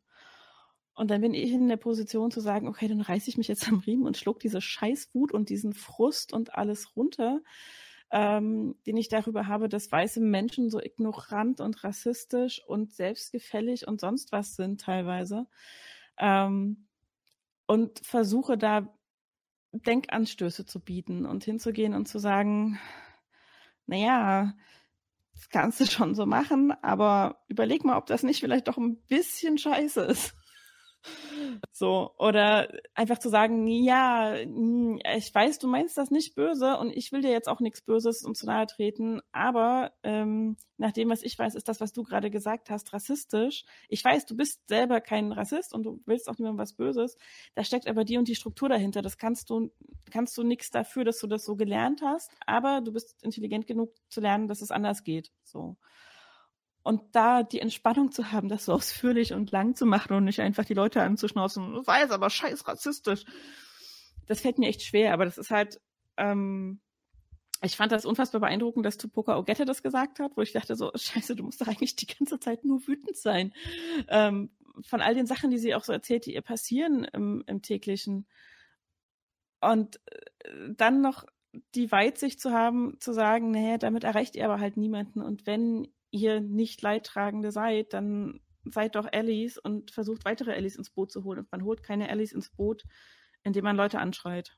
Ich glaube, das ist der Gedanke, der irgendwo dahinter steckt, wenn man natürlich von Sachlichkeit spricht oder ähm, sagt, dass Emotionalität nicht in der Diskussion fördernd ist. Ich glaube, das Problem ist gar nicht im Zweifel Sachlichkeit oder Emotionalität, sondern ähm, eine gewisse und hier fehlt mir einfach das Wort, das es richtig trifft. Äh, Offenheit, Freundlichkeit, das alles trifft es nicht ganz, aber alles sind so Annäherungen an das Wort, was man sucht. Es, es ist einfach eine, äh, ein gewisses auf die Person zugehen muss trotzdem einfach vorhanden sein, damit eine Diskussion in der Form existieren kann, mhm. äh, ein Austausch und ein vielleicht auch Überdenken eben der verhärteten Fronten, dass da endlich ja. mal ähm, die, die da sich so angegriffen fühlen, ähm, einfach da mal drüber hinwegsteigen können und dann vielleicht das Problem aus einer neuen Perspektive betrachten können und verstehen, was man ihnen versuchen möchte klarzumachen. Ja. Und ähm, das ist ja genau das, was sie da umschreibt, wenn sie sagt, ne, seid nicht aggressiv den Personen gegenüber, weil das mhm. ist genau dieses, das ist dieses Abschotten, das ist ja. dieses Dichtmachen, nicht mehr äh, äh, empfangbar für, für Argumente sein und so, ne? Ja, also es braucht tatsächlich einfach eine gewisse Zugewandtheit im Dialog. Dieses Zugewandtheit trifft ja. Genau, ja. dieses ähm, ich sehe den anderen, ich sehe, was ich auslöse mit dem, was ich diesem Menschen mir gegenüber sage. Ähm, ich kommuniziere auch, was es bei mir auslöst, was mein Gegenüber zu mir sagt. Das ist auch wichtig, das einfach zu formulieren, damit derjenige das auch verstehen kann oder diejenige, äh, warum ich gerade auf eine bestimmte Weise vielleicht reagiere. Aber grundsätzlich eben diese Zugewandtheit dem Gesprächspartner gegenüber und nicht ähm, hinzugehen und zu sagen, äh, du bist scheiße, das und das und dann auf dem Absatz kehrt zu machen und mit wehenden Fahnen und Selbstgerechtigkeit im Herzen zu gehen, sondern diese Diskussion offen zu halten. Was nicht heißen sollte, dass man mit Nazis reden soll, weil Nazis sind verloren, mit denen muss man nicht mehr reden. Das ist so wie wenn man mit Verschwörungsmythikern versucht ja. zu sprechen. Mhm. Ähm, man muss nicht mit denen sprechen, sondern mit denen, die sie versuchen reinzuziehen in ihren Sumpf. Genau. Ähm, genau. Eine allerletzte Frage, weil das ist, glaube ich, nochmal äh, einfach so so vers der Versuch dieses Gespräch zu kondensieren. Und es ist es ist de facto so ich stelle diese Frage sie wird eine dieser dummen Fragen sein die ich angesprochen habe. Und es ist eine Frage auf die ich selbst keine ja oder nein Antwort habe. Kein kein entweder oder. Ich bin da sehr zerrissen wie ich sehen soll. Und zwar möchte ich dich mal fragen gibt es letztendlich oder kann man am Ende Geschichten wirklich schreiben wo sich niemand angegriffen fühlt. Und das mache ich jetzt, ich ziehe es jetzt extra ein bisschen weg vom Rassismus. Ich sage wirklich, mhm. wo niemand sich angegriffen fühlt, weil, und das kommt so in diesen, in den Punkt, den wir eben hatten, noch ein bisschen rein, in dieses Erzwingen von Veränderung. Ich habe das Gefühl, und ich, ich spreche extra von einem Gefühl, weil ich kann es nicht belegen. Ich habe keine wissenschaftlichen Daten, die es ganz genormt äh, mal sich angeschaut haben. Mhm. Aber ich habe das Gefühl, dass egal wie vorsichtig du dich formulierst, es gibt immer jemanden, der am Ende sagt, ich fühle mich von dem oder dem angegriffen. Und ähm, auch hier so eine kleine Anekdote aus, aus meinem Leben. Ähm, ich habe ja eben schon erwähnt, ich bin ähm, gemobbt worden sehr stark in der Schulzeit. Und ich habe am Anfang habe ich da natürlich entsprechend reagiert und habe mich versucht zu wehren und alles Mögliche. Und irgendwann, ähm, leider Gottes auch, wie ich heute glaube, aufgrund einer gewissen Depressivität, die ich dort hatte, ähm, habe ich einfach komplett abgeschaltet. Ich habe die Worte gehört, aber ich habe ihnen nicht mehr zugehört ähm, nach dem Motto, ja, Worte haben Macht, aber nur wenn du es zulässt, dass sie Macht über dich haben. Das heißt, ein Schimpfwort wird erst dann zum Schimpfwort, wenn ich mich davon beleidigt fühle. Ansonsten ist es erstmal nur ein Wort, das ausgesprochen wurde. Es ist nicht im, im Zwei, also es ist dann erstmal kein schönes Wort, aber es ist erstmal nur ein Wort. Und ich weiß nicht, ob dem so ist, dass es wirklich eine Art von Überempfindlichkeit gibt. Ähm, oder ob es einfach so ist, oder, oder wie, wie ich das am Ende sehen soll. Und ich frage mich deswegen, wenn wir davon sprechen, von den Klischees, von den Stereotypen, die in diesen Geschichten sind und die sich so über die Jahrzehnte und Jahrhunderte entwickelt haben. Und wenn man jetzt davon spricht, man möchte natürlich weg von denen, man möchte einen Schurken trotzdem darstellen, auch ohne, weiß ich nicht, ne, das Beispiel mit der langen Nase oder mhm. ähm, der, der bestimmten Hautfarbe oder Haarfarbe oder sonstiges oder Namen, ne, wenn man an die Schlümpfe denkt, ähm, da habe ich auch einen Bericht gelesen, wo dann auch die Frage aufkam, sind die Schlümpfe rassistisch, weil Gargamel hat eine Hakennase und mhm. ähm, Gargamel und Asrael sind jüdische Namen und so. Mhm. Und dann schaut man sich aber, wer sich die Schlümpfe ausgedacht hat und sieht, das war ein Jude. Und da sind wir wieder an diesem Punkt, was du erwähnt hast, so, ne? Wenn der Dunkelhäutige selbst einem Dunkelhäutigen nicht mhm. sein Geld anvertrauen würde, dieses Beispiel, was mhm. du aufgebracht hast, äh, da musste ich gerade auch so ein bisschen dran denken. Kann man letztendlich Geschichten dieser Form schreiben? Ich weiß es nicht. Ähm, ich hoffe es. Ich glaube, dass es sehr, sehr schwierig ist im jetzigen ähm, Zustand, wie die Dinge sind. Die Frage ist im Moment, also die ich mir stelle, ähm, wer regt sich drüber auf und wie ernst nehme ich das? Also ähm, mein Lieblingsbeispiel gerade immer ist äh, die neue Shira-Serie auf Netflix. Mhm. Ich weiß nicht, ob du da mal reingeguckt hast oder ob du die alte Serie. Äh, noch nicht. Äh, die ist mhm. auf meiner langen Liste mit To-Dos. Mhm. Ich habe äh, vor mhm. kurzem endlich mal äh, Kipo abgearbeitet. Mhm. Ähm, aber die wollte ich auch, weil ich so viel Positives davon gehört habe, mhm. unbedingt mal gucken. Ähm, aber ich, wie gesagt, kam noch nicht leider Gottes dazu. Kein Problem. Das Ding ist halt, also wir haben die geguckt und wir feiern die hier hart bei uns zu Hause und ich finde die großartig und fantastisch. Und natürlich hat auch diese Serie Leute extrem aufgeregt und ich sage jetzt mal in Anführungszeichen vor den Kopf gestoßen.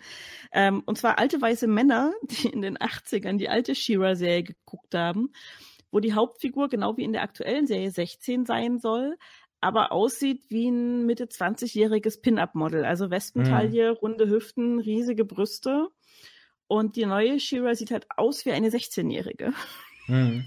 Also äh, ist jetzt auch pauschalisiert, sage ich mal, ne? Aber die ja. hat halt nicht diese riesigen Brüste, die hat halt nicht diese Westentaille, die läuft nicht halb nackig durch die Gegend, damit sich die Zuschauenden dran aufgeilen können, mhm. sondern die ist halt wirklich für Kinder entworfen so von der ganzen Gestaltung her. So, das ist ein relativ, also ja, ähm, im weitesten Sinne muskulöser Körper, weil das das Narrativ auch hergibt, die kommt ja von der Armee und von dem Training und alles. Sagen wir durchtrainiert vielleicht. Durchtrainiert, genau.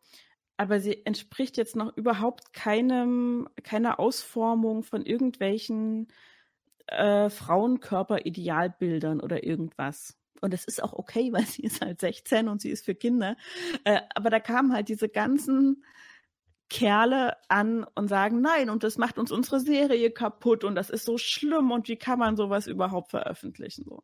Also ja, du wirst immer irgendwen aufregen mit dem, was du medial veröffentlichst. Die Frage ist, wen regst du auf? Regst du ähm, eine eine Mehrheitsgesellschaft auf, die es über Jahrtausende sich zu eigen gemacht hat, zu bestimmen, wie Kultur auszusehen hat, was wertgeschätzt wird und was nicht, was gut ist und was böse ist. Und erschütterst du die jetzt in ihren Machtgefügen sozusagen und sagst, nee, Medien können heute auch anders aussehen. Die müssen nicht mehr alten weißen Männern gefallen. Die können auch mal einfach der queeren Community gefallen oder äh, Schwarzen und People of Color gefallen. Oder regst du halt Minderheiten auf, die wieder mal äh, stereotyp dargestellt werden, die wieder geframed werden als die Schurken, als die Bösewichte. Ähm, das ist im Moment, also so wie die Dinge im Moment sind, im Jahre 2020, die Frage, die ich mir stelle. Wenn eine Serie, also irgendwen regst du immer auf mit irgendwas. Irgendwer wird sich immer angegriffen und beleidigt fühlen. Die einen sind es zu Recht und die anderen sind es nicht zu Recht. Ich glaube, ähm, es wird im Zweifelsfall noch sehr lange dauern, bis es Literatur Filme, Serien, Hörspiele, was auch immer gibt, in der sich alle marginalisierten Gruppen ausreichend repräsentiert wiederfinden. Das es der Weg geht in diese Richtung. Also es gibt mittlerweile viele Dinge, die einem sogenannten Sensitivity Reading unterliegen wo also wirklich Betroffene nochmal über Texte, über Drehbücher etc. drüber gehen, wo Texte ohnehin erstmal von Own Voices verfasst werden. Also sprich, äh, wenn die Geschichte einer schwarzen Person erzählt wird, dann wird sie auch äh, geschrieben von einer schwarzen Autorin oder einem schwarzen Autor. Ähm, und dann gibt es eben Leute, die da nochmal drüber gehen, so. Weil niemand oder sehr wenige Menschen vereinigen alle äh, marginalisierten Gruppen, die es gibt in sich. So. Also ich bin sicher, es gibt irgendwo auf der Welt eine schwarze Transfrau, die im Rollstuhl sitzt ähm, und Depressionen hat. Aber das ist halt, glaube ich, auch wirklich jetzt nicht so die ganz große Masse. Sage ich mal. Da, darauf wollte ich gar nicht hinaus. Ähm, okay. Vielleicht ein anderes Beispiel, das es noch ein bisschen deutlicher macht. Weil da, das Beispiel, was du genannt hast, finde ich, da ist es relativ einfach für mich zu beantworten und zu sagen, ja, die alten weißen Männer Pech gehabt. Mhm. So, ne? Ähm, ja. Was ich wirklich meine, ist innerhalb einer Gemeinschaft selbst. Beispiel, wir haben einen Kunden bei uns in der Buchhandlung, der sitzt im Rollstuhl. Und er sagt selbst, er regt sich ständig über andere Rollstuhl oder Menschen in Rollstühlen auf, die sich über so Wörter wie behindert aufregen. Also er sieht nichts Problematisches und ich benutze das Wort jetzt auch nur im Kontext dieser Wiedergabe, der Anekdote, mhm. die dieses Wort benutzen, so, weil er sagt, ich bin de facto behindert, ich sitze im Rollstuhl, was bin ich sonst? So, ne? Mhm. Also dieses, dieses, was er dann da meint, wenn dann äh, andere im Rollstuhl sitzende äh, darauf bestehen, irgendwie Mensch mit eingeschränkten Körperfähigkeiten oder sonst irgendwie genannt zu werden, das findet er, da geht es zu weit. Und das meinte ich mit dieser Überempfindlichkeit. Und was, ähm, um, um da vielleicht meine Frage selbst auch so ein bisschen ähm, zu beantworten, was ich glaube ich, oder was, was mein Gefühl ist, ähm, diese, dieses Gefühl der Überempfindlichkeit kommt dadurch, dass man den Eindruck hat, hier verlangt eine Seite, dass nur die andere auf sie zugeht. Ich glaube, hier muss man gemeinschaftlich abtasten, was sind wirklich Begriffe, über die darf man sich zurecht aufregen? Und was sind Begriffe, wo die, wo das vielleicht zu weit auch geht vom Aufregen, weil es vielleicht irgendwo, wie jetzt dieses Beispiel mit dem Behindert, dummerweise ist dieses Wort über die Jahre in meiner Schulzeit, ich habe es in der letzten Folge erwähnt, mhm. ist es zu einem Schimpfwort irgendwann mhm. geworden. Ne? Man hat eine negative Konnotation damit angewandelt. Aber eigentlich war es mal ein beschreibendes Wort. Es hat einfach nur beschrieben, dass diese Person nicht die typischen ähm, natürlichen Fähigkeiten besitzt, wie ein in Anführungszeichen gesunder Mensch. Ne? Und da merkt man ja mhm. auch wieder, ich komme auch wieder ins Strauchen, weil mhm. äh, eine gewisse Unsicherheit dann natürlich auch aufkommt, wie sollte ich mich beschreiben? Weil man möchte ja nicht eine andere Person verletzen, aber vielleicht gehen die anderen Personen auch manchmal ein bisschen zu weit, was sie als verletzend empfinden. Und das war das, was ich auch mit meinem Mobbing-Beispiel mhm. ähm, ausdrücken wollte. An dem Punkt, wo ich für mich entschieden habe, sagt so viel ihr wollt. So, diese Wörter mhm. tun mir einfach nichts mehr. Ich nehme sie nicht mehr für voll. Hatten sie ihre komplette Macht auch über mich verloren, über mhm. mich beleidigen. Sie konnten mich beleidigen, so viel sie wollten, aber sie haben gemerkt, ich habe nicht mehr darauf reagiert. Dummerweise sind sie dann dazu übergegangen, andere Dinge mir anzutun. Mhm. Im Sinne von, und ähm, das Schlimmste, was mir da je passiert ist, ich wäre fast von Mitschülern umgebracht worden, mhm. ähm, weil sie mir Deo so lange ins Gesicht gesprüht haben, bis ich keine Luft mehr gekriegt habe. Ähm, das ist dann mhm. natürlich leider Gottes der nächste Schritt. Aber was ich zumindest geschafft hatte, war, sie haben keine Worte mehr gefunden, die mich verletzt haben. Und damit habe ich ihnen eine, ein sehr starkes Schwert, was sie über mich hatten, aus der Hand gerissen. Und damit wollte ich eigentlich mit meiner Frage hin. Also, mhm. Entschuldigung, wenn sie da zu undeutlich war. Ja. Es ging wirklich innerhalb derselben Gruppierung mhm. diese verschiedenen Perspektiven. Naja, aber die Frage, die ich mir dann stelle, ist, also ja, es gibt halt. Wir sagen es ist schwierig. Gerne, ja, wir sagen hier immer gerne, kennst du einen, kennst du einen? So, ne? Also hm. kennst du einen Transmenschen, kennst du genau einen Transmenschen. So, du kannst dann nicht auf alle schließen. Das geht einfach nicht. Hm. Hm. Ähm, und das gilt für alle Menschen, die in irgendeiner Form, aus welchen Gründen auch immer, in einer Gruppe zusammengefasst werden. Hm. Also ich kann auch nicht über alle Mobbingopfer sagen, dass äh, sie irgendwann diesen Punkt erreichen, wo die Worte sie nicht mehr verletzen. Und das muss auch nicht sein. Nein, nein. Letzten Endes bist du derjenige gewesen, der diese Arbeit geleistet hat, dahin zu kommen. Ja. So das hat die Täter in dem Fall, also die Mobber, ja nicht wirklich in irgendeiner Form betroffen. Die haben halt festgestellt, okay, die Wörter machen die nichts mehr, müssen auf was anderes umschwenken. Mhm. Haben sie auch geschafft, offenbar. Ist scheiße. So, also, und das Problem ist einfach an der Stelle, ähm, man kann das individuell für sich ablehnen, ähm, dass Menschen sich über bestimmte Begrifflichkeiten aufregen oder nicht. Das Ding ist aber, jeder definiert für sich selber, welche Labels er sich gibt und geben möchte mhm. und mit welchen er okay ist und mit welchen nicht. Und das habe ich immer zu respektieren, ob ich unter bestimmten Gesichtspunkten zu dieser Gruppe gehöre oder nicht gehöre. Ja, eben. Das ist Das macht so die Frage Punkt. für mich also, so schwierig. Ja, unter dem Aspekt wirst du es, glaube ich, wirst du immer jemanden finden, der sagt, ich bin mit dem Begriff mhm. nicht okay. Die Frage ist aber, zum einen, wie schreibe ich das in der Geschichte? Mhm. Gehen wir jetzt mal vom, vom Literaturbeispiel aus. Ich kann das in der Geschichte durchaus deutlich machen, als diese Labels hat meine Hauptfigur für sich angenommen. Mhm. Die gelten nicht für alle, die die gleichen Behinderungen haben oder die gleichen, mhm. ähm, was weiß ich, Neigungen, Leidenschaften, Fetische, was auch immer. Ja, so Einschränkungen, ja. sonstiges, egal was. So. Sondern diese Labels existieren und sind die, die meine Hauptfigur sich rausgepickt hat oder ich für meine Hauptfigur rausgepickt habe. Es hat keine Allgemeingültigkeit für irgendeine Form von Gruppe.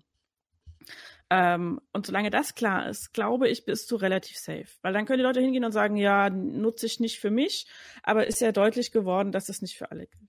Schwierig ist es bei einem Framing, wie es bei ähm, Rain Man zum Beispiel, bei dem Film der Fall ist. Ich weiß nicht, ob hm. du den kennst. Äh, ja, mal gesehen, ist ewig her. Genau, ist ein alter Film, ähm, wo eine der Hauptrollen äh, Autist ist und halt für sehr viele Menschen das Bild eines Autisten geprägt hat nach dem Motto, kein Autist ist in der Lage, mit anderen zu sprechen, Berührungen zu ertragen, mhm. aber sie mhm. haben alle eine Inselbegabung, tendenziell irgendwas Mathematisches. So. Mhm. Damit hat dieser Film allen Autisten und Autistinnen da draußen einen Bärendienst erwiesen, weil das halt nicht so ist. Ja, ja. Und Autismus ein riesiges Spektrum ist, das ganz viele Aspekte beinhaltet und nur wenige gemeinsame Nenner für alle Autistinnen auf dieser Welt zutreffen. Und das ist das Problem ähm, glaube ich, was es so schwierig macht, diese Geschichten zu schreiben, die alle zufriedenstellen, dass oft versäumt wird, klarzustellen, das geht jetzt hier nur um dieses Individuum, das ich beschreibe. Das ist nicht automatisch dafür da, es abzuleiten auf alle Personen, die in dieser Marginalisierungsgruppe drin sind. Ja, ja. ja. Ähm, wenn das gelingt, glaube ich, dass man solche Geschichten erzählen kann und schreiben kann ähm, wird im Film, glaube ich, noch mal schwieriger als im Buch, weil ich im Film einfach weniger ähm, philosophische Gedanken in den Zwischentext einstreuen kann, sozusagen. Da habe ich ja mehr oder weniger nur den Dialog. Mhm. Und wenn ich dann nur eine autistische Person habe, äh, dann habe ich halt genau diese eine autistische Person. Sie wirkt aber stellvertretend für alle. Das heißt, ich müsste eigentlich sinnvollerweise mindestens noch zwei, drei weitere autistische Personen, die anders auf dem Spektrum sind, ähm, in diesem Film drin haben, um zu zeigen, wir bilden hier nur ein Ding ab. Oder eben diese drei, vier Personen. Und die sind schon so unterschiedlich. Ähm, Autismus ist nicht festzunageln auf dieses oder jenes. Ähm, das ist eine wunderbare halt, Antwort. Ja, also das ist einfach so die Schwierigkeit. Ich glaube, manche Medien eignen sich besser dafür als andere. Ich glaube, kein Medium ist völlig ungeeignet dafür aber es ist halt anstrengend, ne? Man kann sich ja. nicht leicht machen damit. Es ist auf jeden Fall, eine, äh, wie ich schon sagte, eine wunderbare Antwort. Es ist vor allem auch eine Antwort, die mir auch jetzt tatsächlich geholfen hat. Vielen Dank an der Stelle. Ähm, weil ich glaube, da, da sprichst du auch was definitiv Wichtiges an. Äh, mehr oder weniger schneidest du auch damit eins meiner vielen Themen auf der Liste an, weil ich sowieso mich auch mal damit beschäftigen wollte, inwieweit Geschichten auch, sage ich jetzt mal, die wahrgenommene Realität manipulieren. Also zum Beispiel ähm, das Bild, was wir haben, wie der D-Day abgelaufen ist, ne, das mhm. ist sehr massiv geprägt durch die ganzen Kriegsfilme. Mhm. Lustigerweise, oder nicht lustigerweise, ähm, ist ja so nicht abgelaufen. Also die, ähm, da, da wird natürlich auch durch dieser, diesen heroischen Akt, ne, weil man die mhm. Soldaten, viele Filme kamen aus Amerika, die Soldaten sind besonders heroisch und äh, ne, äh, positiv dargestellt werden, also als nicht einfach nur, das sind arme Schweine, die zur Schlachtbank geführt wurden, mhm. sondern ne, sie haben ja eine Heldentat begangen, sie haben ja für ihr Vaterland gekämpft. Das sind auch wieder so verzerrende Bilder und mhm. genau in so eine Richtung geht das ja auch. Ne? Und es ist tatsächlich etwas, worüber man sich als Geschichtenerzähler, sei es als Autor, Autorin, als Filmemacher, Filmemacherin, mhm. ähm, in so vielen Medien in der Vergangenheit nie Gedanken gemacht hat und was jetzt eben umso wichtiger wird. Und ja. ich finde, das sind schöne Schlussworte, ähm, um jetzt dann mal aufs auf die Ziellinie zuzugehen. Ich habe dir schon viel zu viel Zeit ja. wieder gestohlen. Das hat beim letzten Mal, glaube ich, auch nicht funktioniert mit der Stunde. Ich glaube, da waren das wir in einem ähnlichen Spektrum. ich glaube auch. Ähm, ich rede auch einfach immer gerne und viel. Ähm, es macht aber auch Spaß mit, mit dir zu reden. Vielen Dank. Das kann ich nur zurückgeben. Es ist immer schön. Danke. Ähm, was mir dazu halt noch ähm, wichtig ist zu sagen, ist einfach, ähm, wo man auch diesen Rassismus in Medien sieht, ist halt, wir bekommen unfassbar viele individuelle Geschichten von weißen Personen erzählt. Aber wir haben immer so eine Stellvertreterfigur, die behindert ist, die schwarz ist, eine People of Color ist, sonstiges ist, die dann für eine riesige Gruppe herhält, von der keine individuelle Geschichte erzählt wird. Hm. Und ähm, auch da steckt unfassbar viel Rassismus drin, zu glauben, ich könne eine schwarze Quotenperson irgendwo hinstellen und hätte damit ähm, die Bedürfnisse der kompletten schwarzen Community abgedeckt ähm, und abgebildet. Und ähm, dieses Leugnen, dass eben auch äh, in marginalisierten Gruppen natürlich lauter Individuen mit individuellen Erfahrungen unterwegs sind, aber eben auch mit kollektiven Erfahrungen wie Rassismus, dass das einfach viel komplexer ist. Ähm, dass dieses Narrativ so wenig stattfindet in den Medien, finde ich halt auch extrem bedenklich und zeigt eben auch immer noch eine, ähm, einen deutlichen strukturellen Rassismus, der vorhanden ist. Ja, ich meine, ähm, da will ich jetzt auch nicht zu groß wieder abschweifen, aber allein der Punkt, wie lange, wenn man jetzt mal auf die Comic-Historie schaut, wie lange es ja auch gedauert hat, bis ähm, Menschen mit dunkler Hautfarbe auch mhm. ein, ein, ähm, ein, Helden oder eine Heldin mhm. bekommen haben, ähm, ihr, ihr, ihrem Ebenbild, sage ich jetzt mal nach, ähm, weil mir gerade nicht bessere Worte einfallen wollen, mhm. ähm, sowas wie Black Panther, das ist mhm. einer, der ist relativ spät dazu gekommen. Und zwar nicht mhm. nur jetzt im MCU, wo er auch einfach sehr lange gebraucht hat, bis sie ihn endlich mhm. mal reingeholt haben. Und ich meine, bis, bis jetzt auch immer noch die leider Gottes einzige schwarze Heldenfigur ist. Ähm, es ich gibt meine, noch Falcon, der ähm, mehr oder stimmt, weniger aber der Sidekick ist einer, von Captain der ist ja so Sidekick-mäßig, genau. Richtig. Also im MCU und vor genau. allem bei den Frauen gibt's ja auch noch keine. Also da gibt's zwar Nein. diese diese Generälin, aber sie ist ja auch wieder eine, ein Sidekick von Black Panther am mhm. Ende gewesen halt. Mhm. Ne? Oder auch seine Schwester, die ja eine geniale Forscherin war, mhm. auch leider nur so ein bisschen Sidekick-Rolle. Ähm, yep. Dahingehend ne, gibt es immer noch, also ne, da sind wir genau an dem Punkt, wie du es gesagt hast. Ich, wie gesagt, will es auch nicht zu sehr ausschweifen, aber ja, man sollte sowas unterstützen, sagen wir es mal so. Ne? Mhm. Einschalten bei solchen Sachen, solche Sachen gucken, konsumieren, loben. Ähm, dann kommen wir auch an den Punkt, wie du es auch ganz zu Anfang schon erwähnt hast, dass dann nicht mehr es heißen kann, das will niemand sehen, wenn dann endlich mal, wenn am Ende leider Gottes nur auf die Quoten geschaut wird mhm. und das auch noch nach einem gruselig alten System, was oh Gott, Hanebüchen ja. man sich nicht ausdenken könnte, aber das ist mhm. wieder eine Diskussion für sich. Dann ist es so, dann muss man halt bei solchen Sachen einschalten und klar machen, das ist das, was wir sehen wollen, macht mehr davon. Ja. Ne? Genau. In dem Sinne bedanke ich mich bei dir. Ich danke dir. Und möchtest du, du hast ja im Grunde gerade so ein bisschen abschließend, aber hast du noch irgendwas, was dir auf der Seele brennt, was du noch loswerden möchtest, bevor ich zum Abschlussmonolog übergehe? Ja, ich finde es unfassbar bereichernd, ähm, diverse Medien zu konsumieren. Also von diversen Menschen. Ich höre mittlerweile relativ viele Podcasts, ähm, wie die Kanakische Welle, den Tu-Podcast von Tupoka Ogette. Ähm, Raum und Stimme ist ein relativ neuer Podcast, ähm, der in Münster entstanden ist. Äh, es, gibt äh, den Rise and Shine Podcast, der fantastisch ist.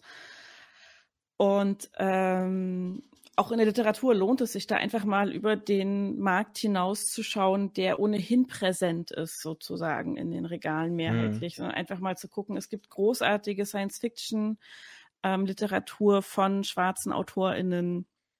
Es gibt fantastische Fantasy in dem Bereich.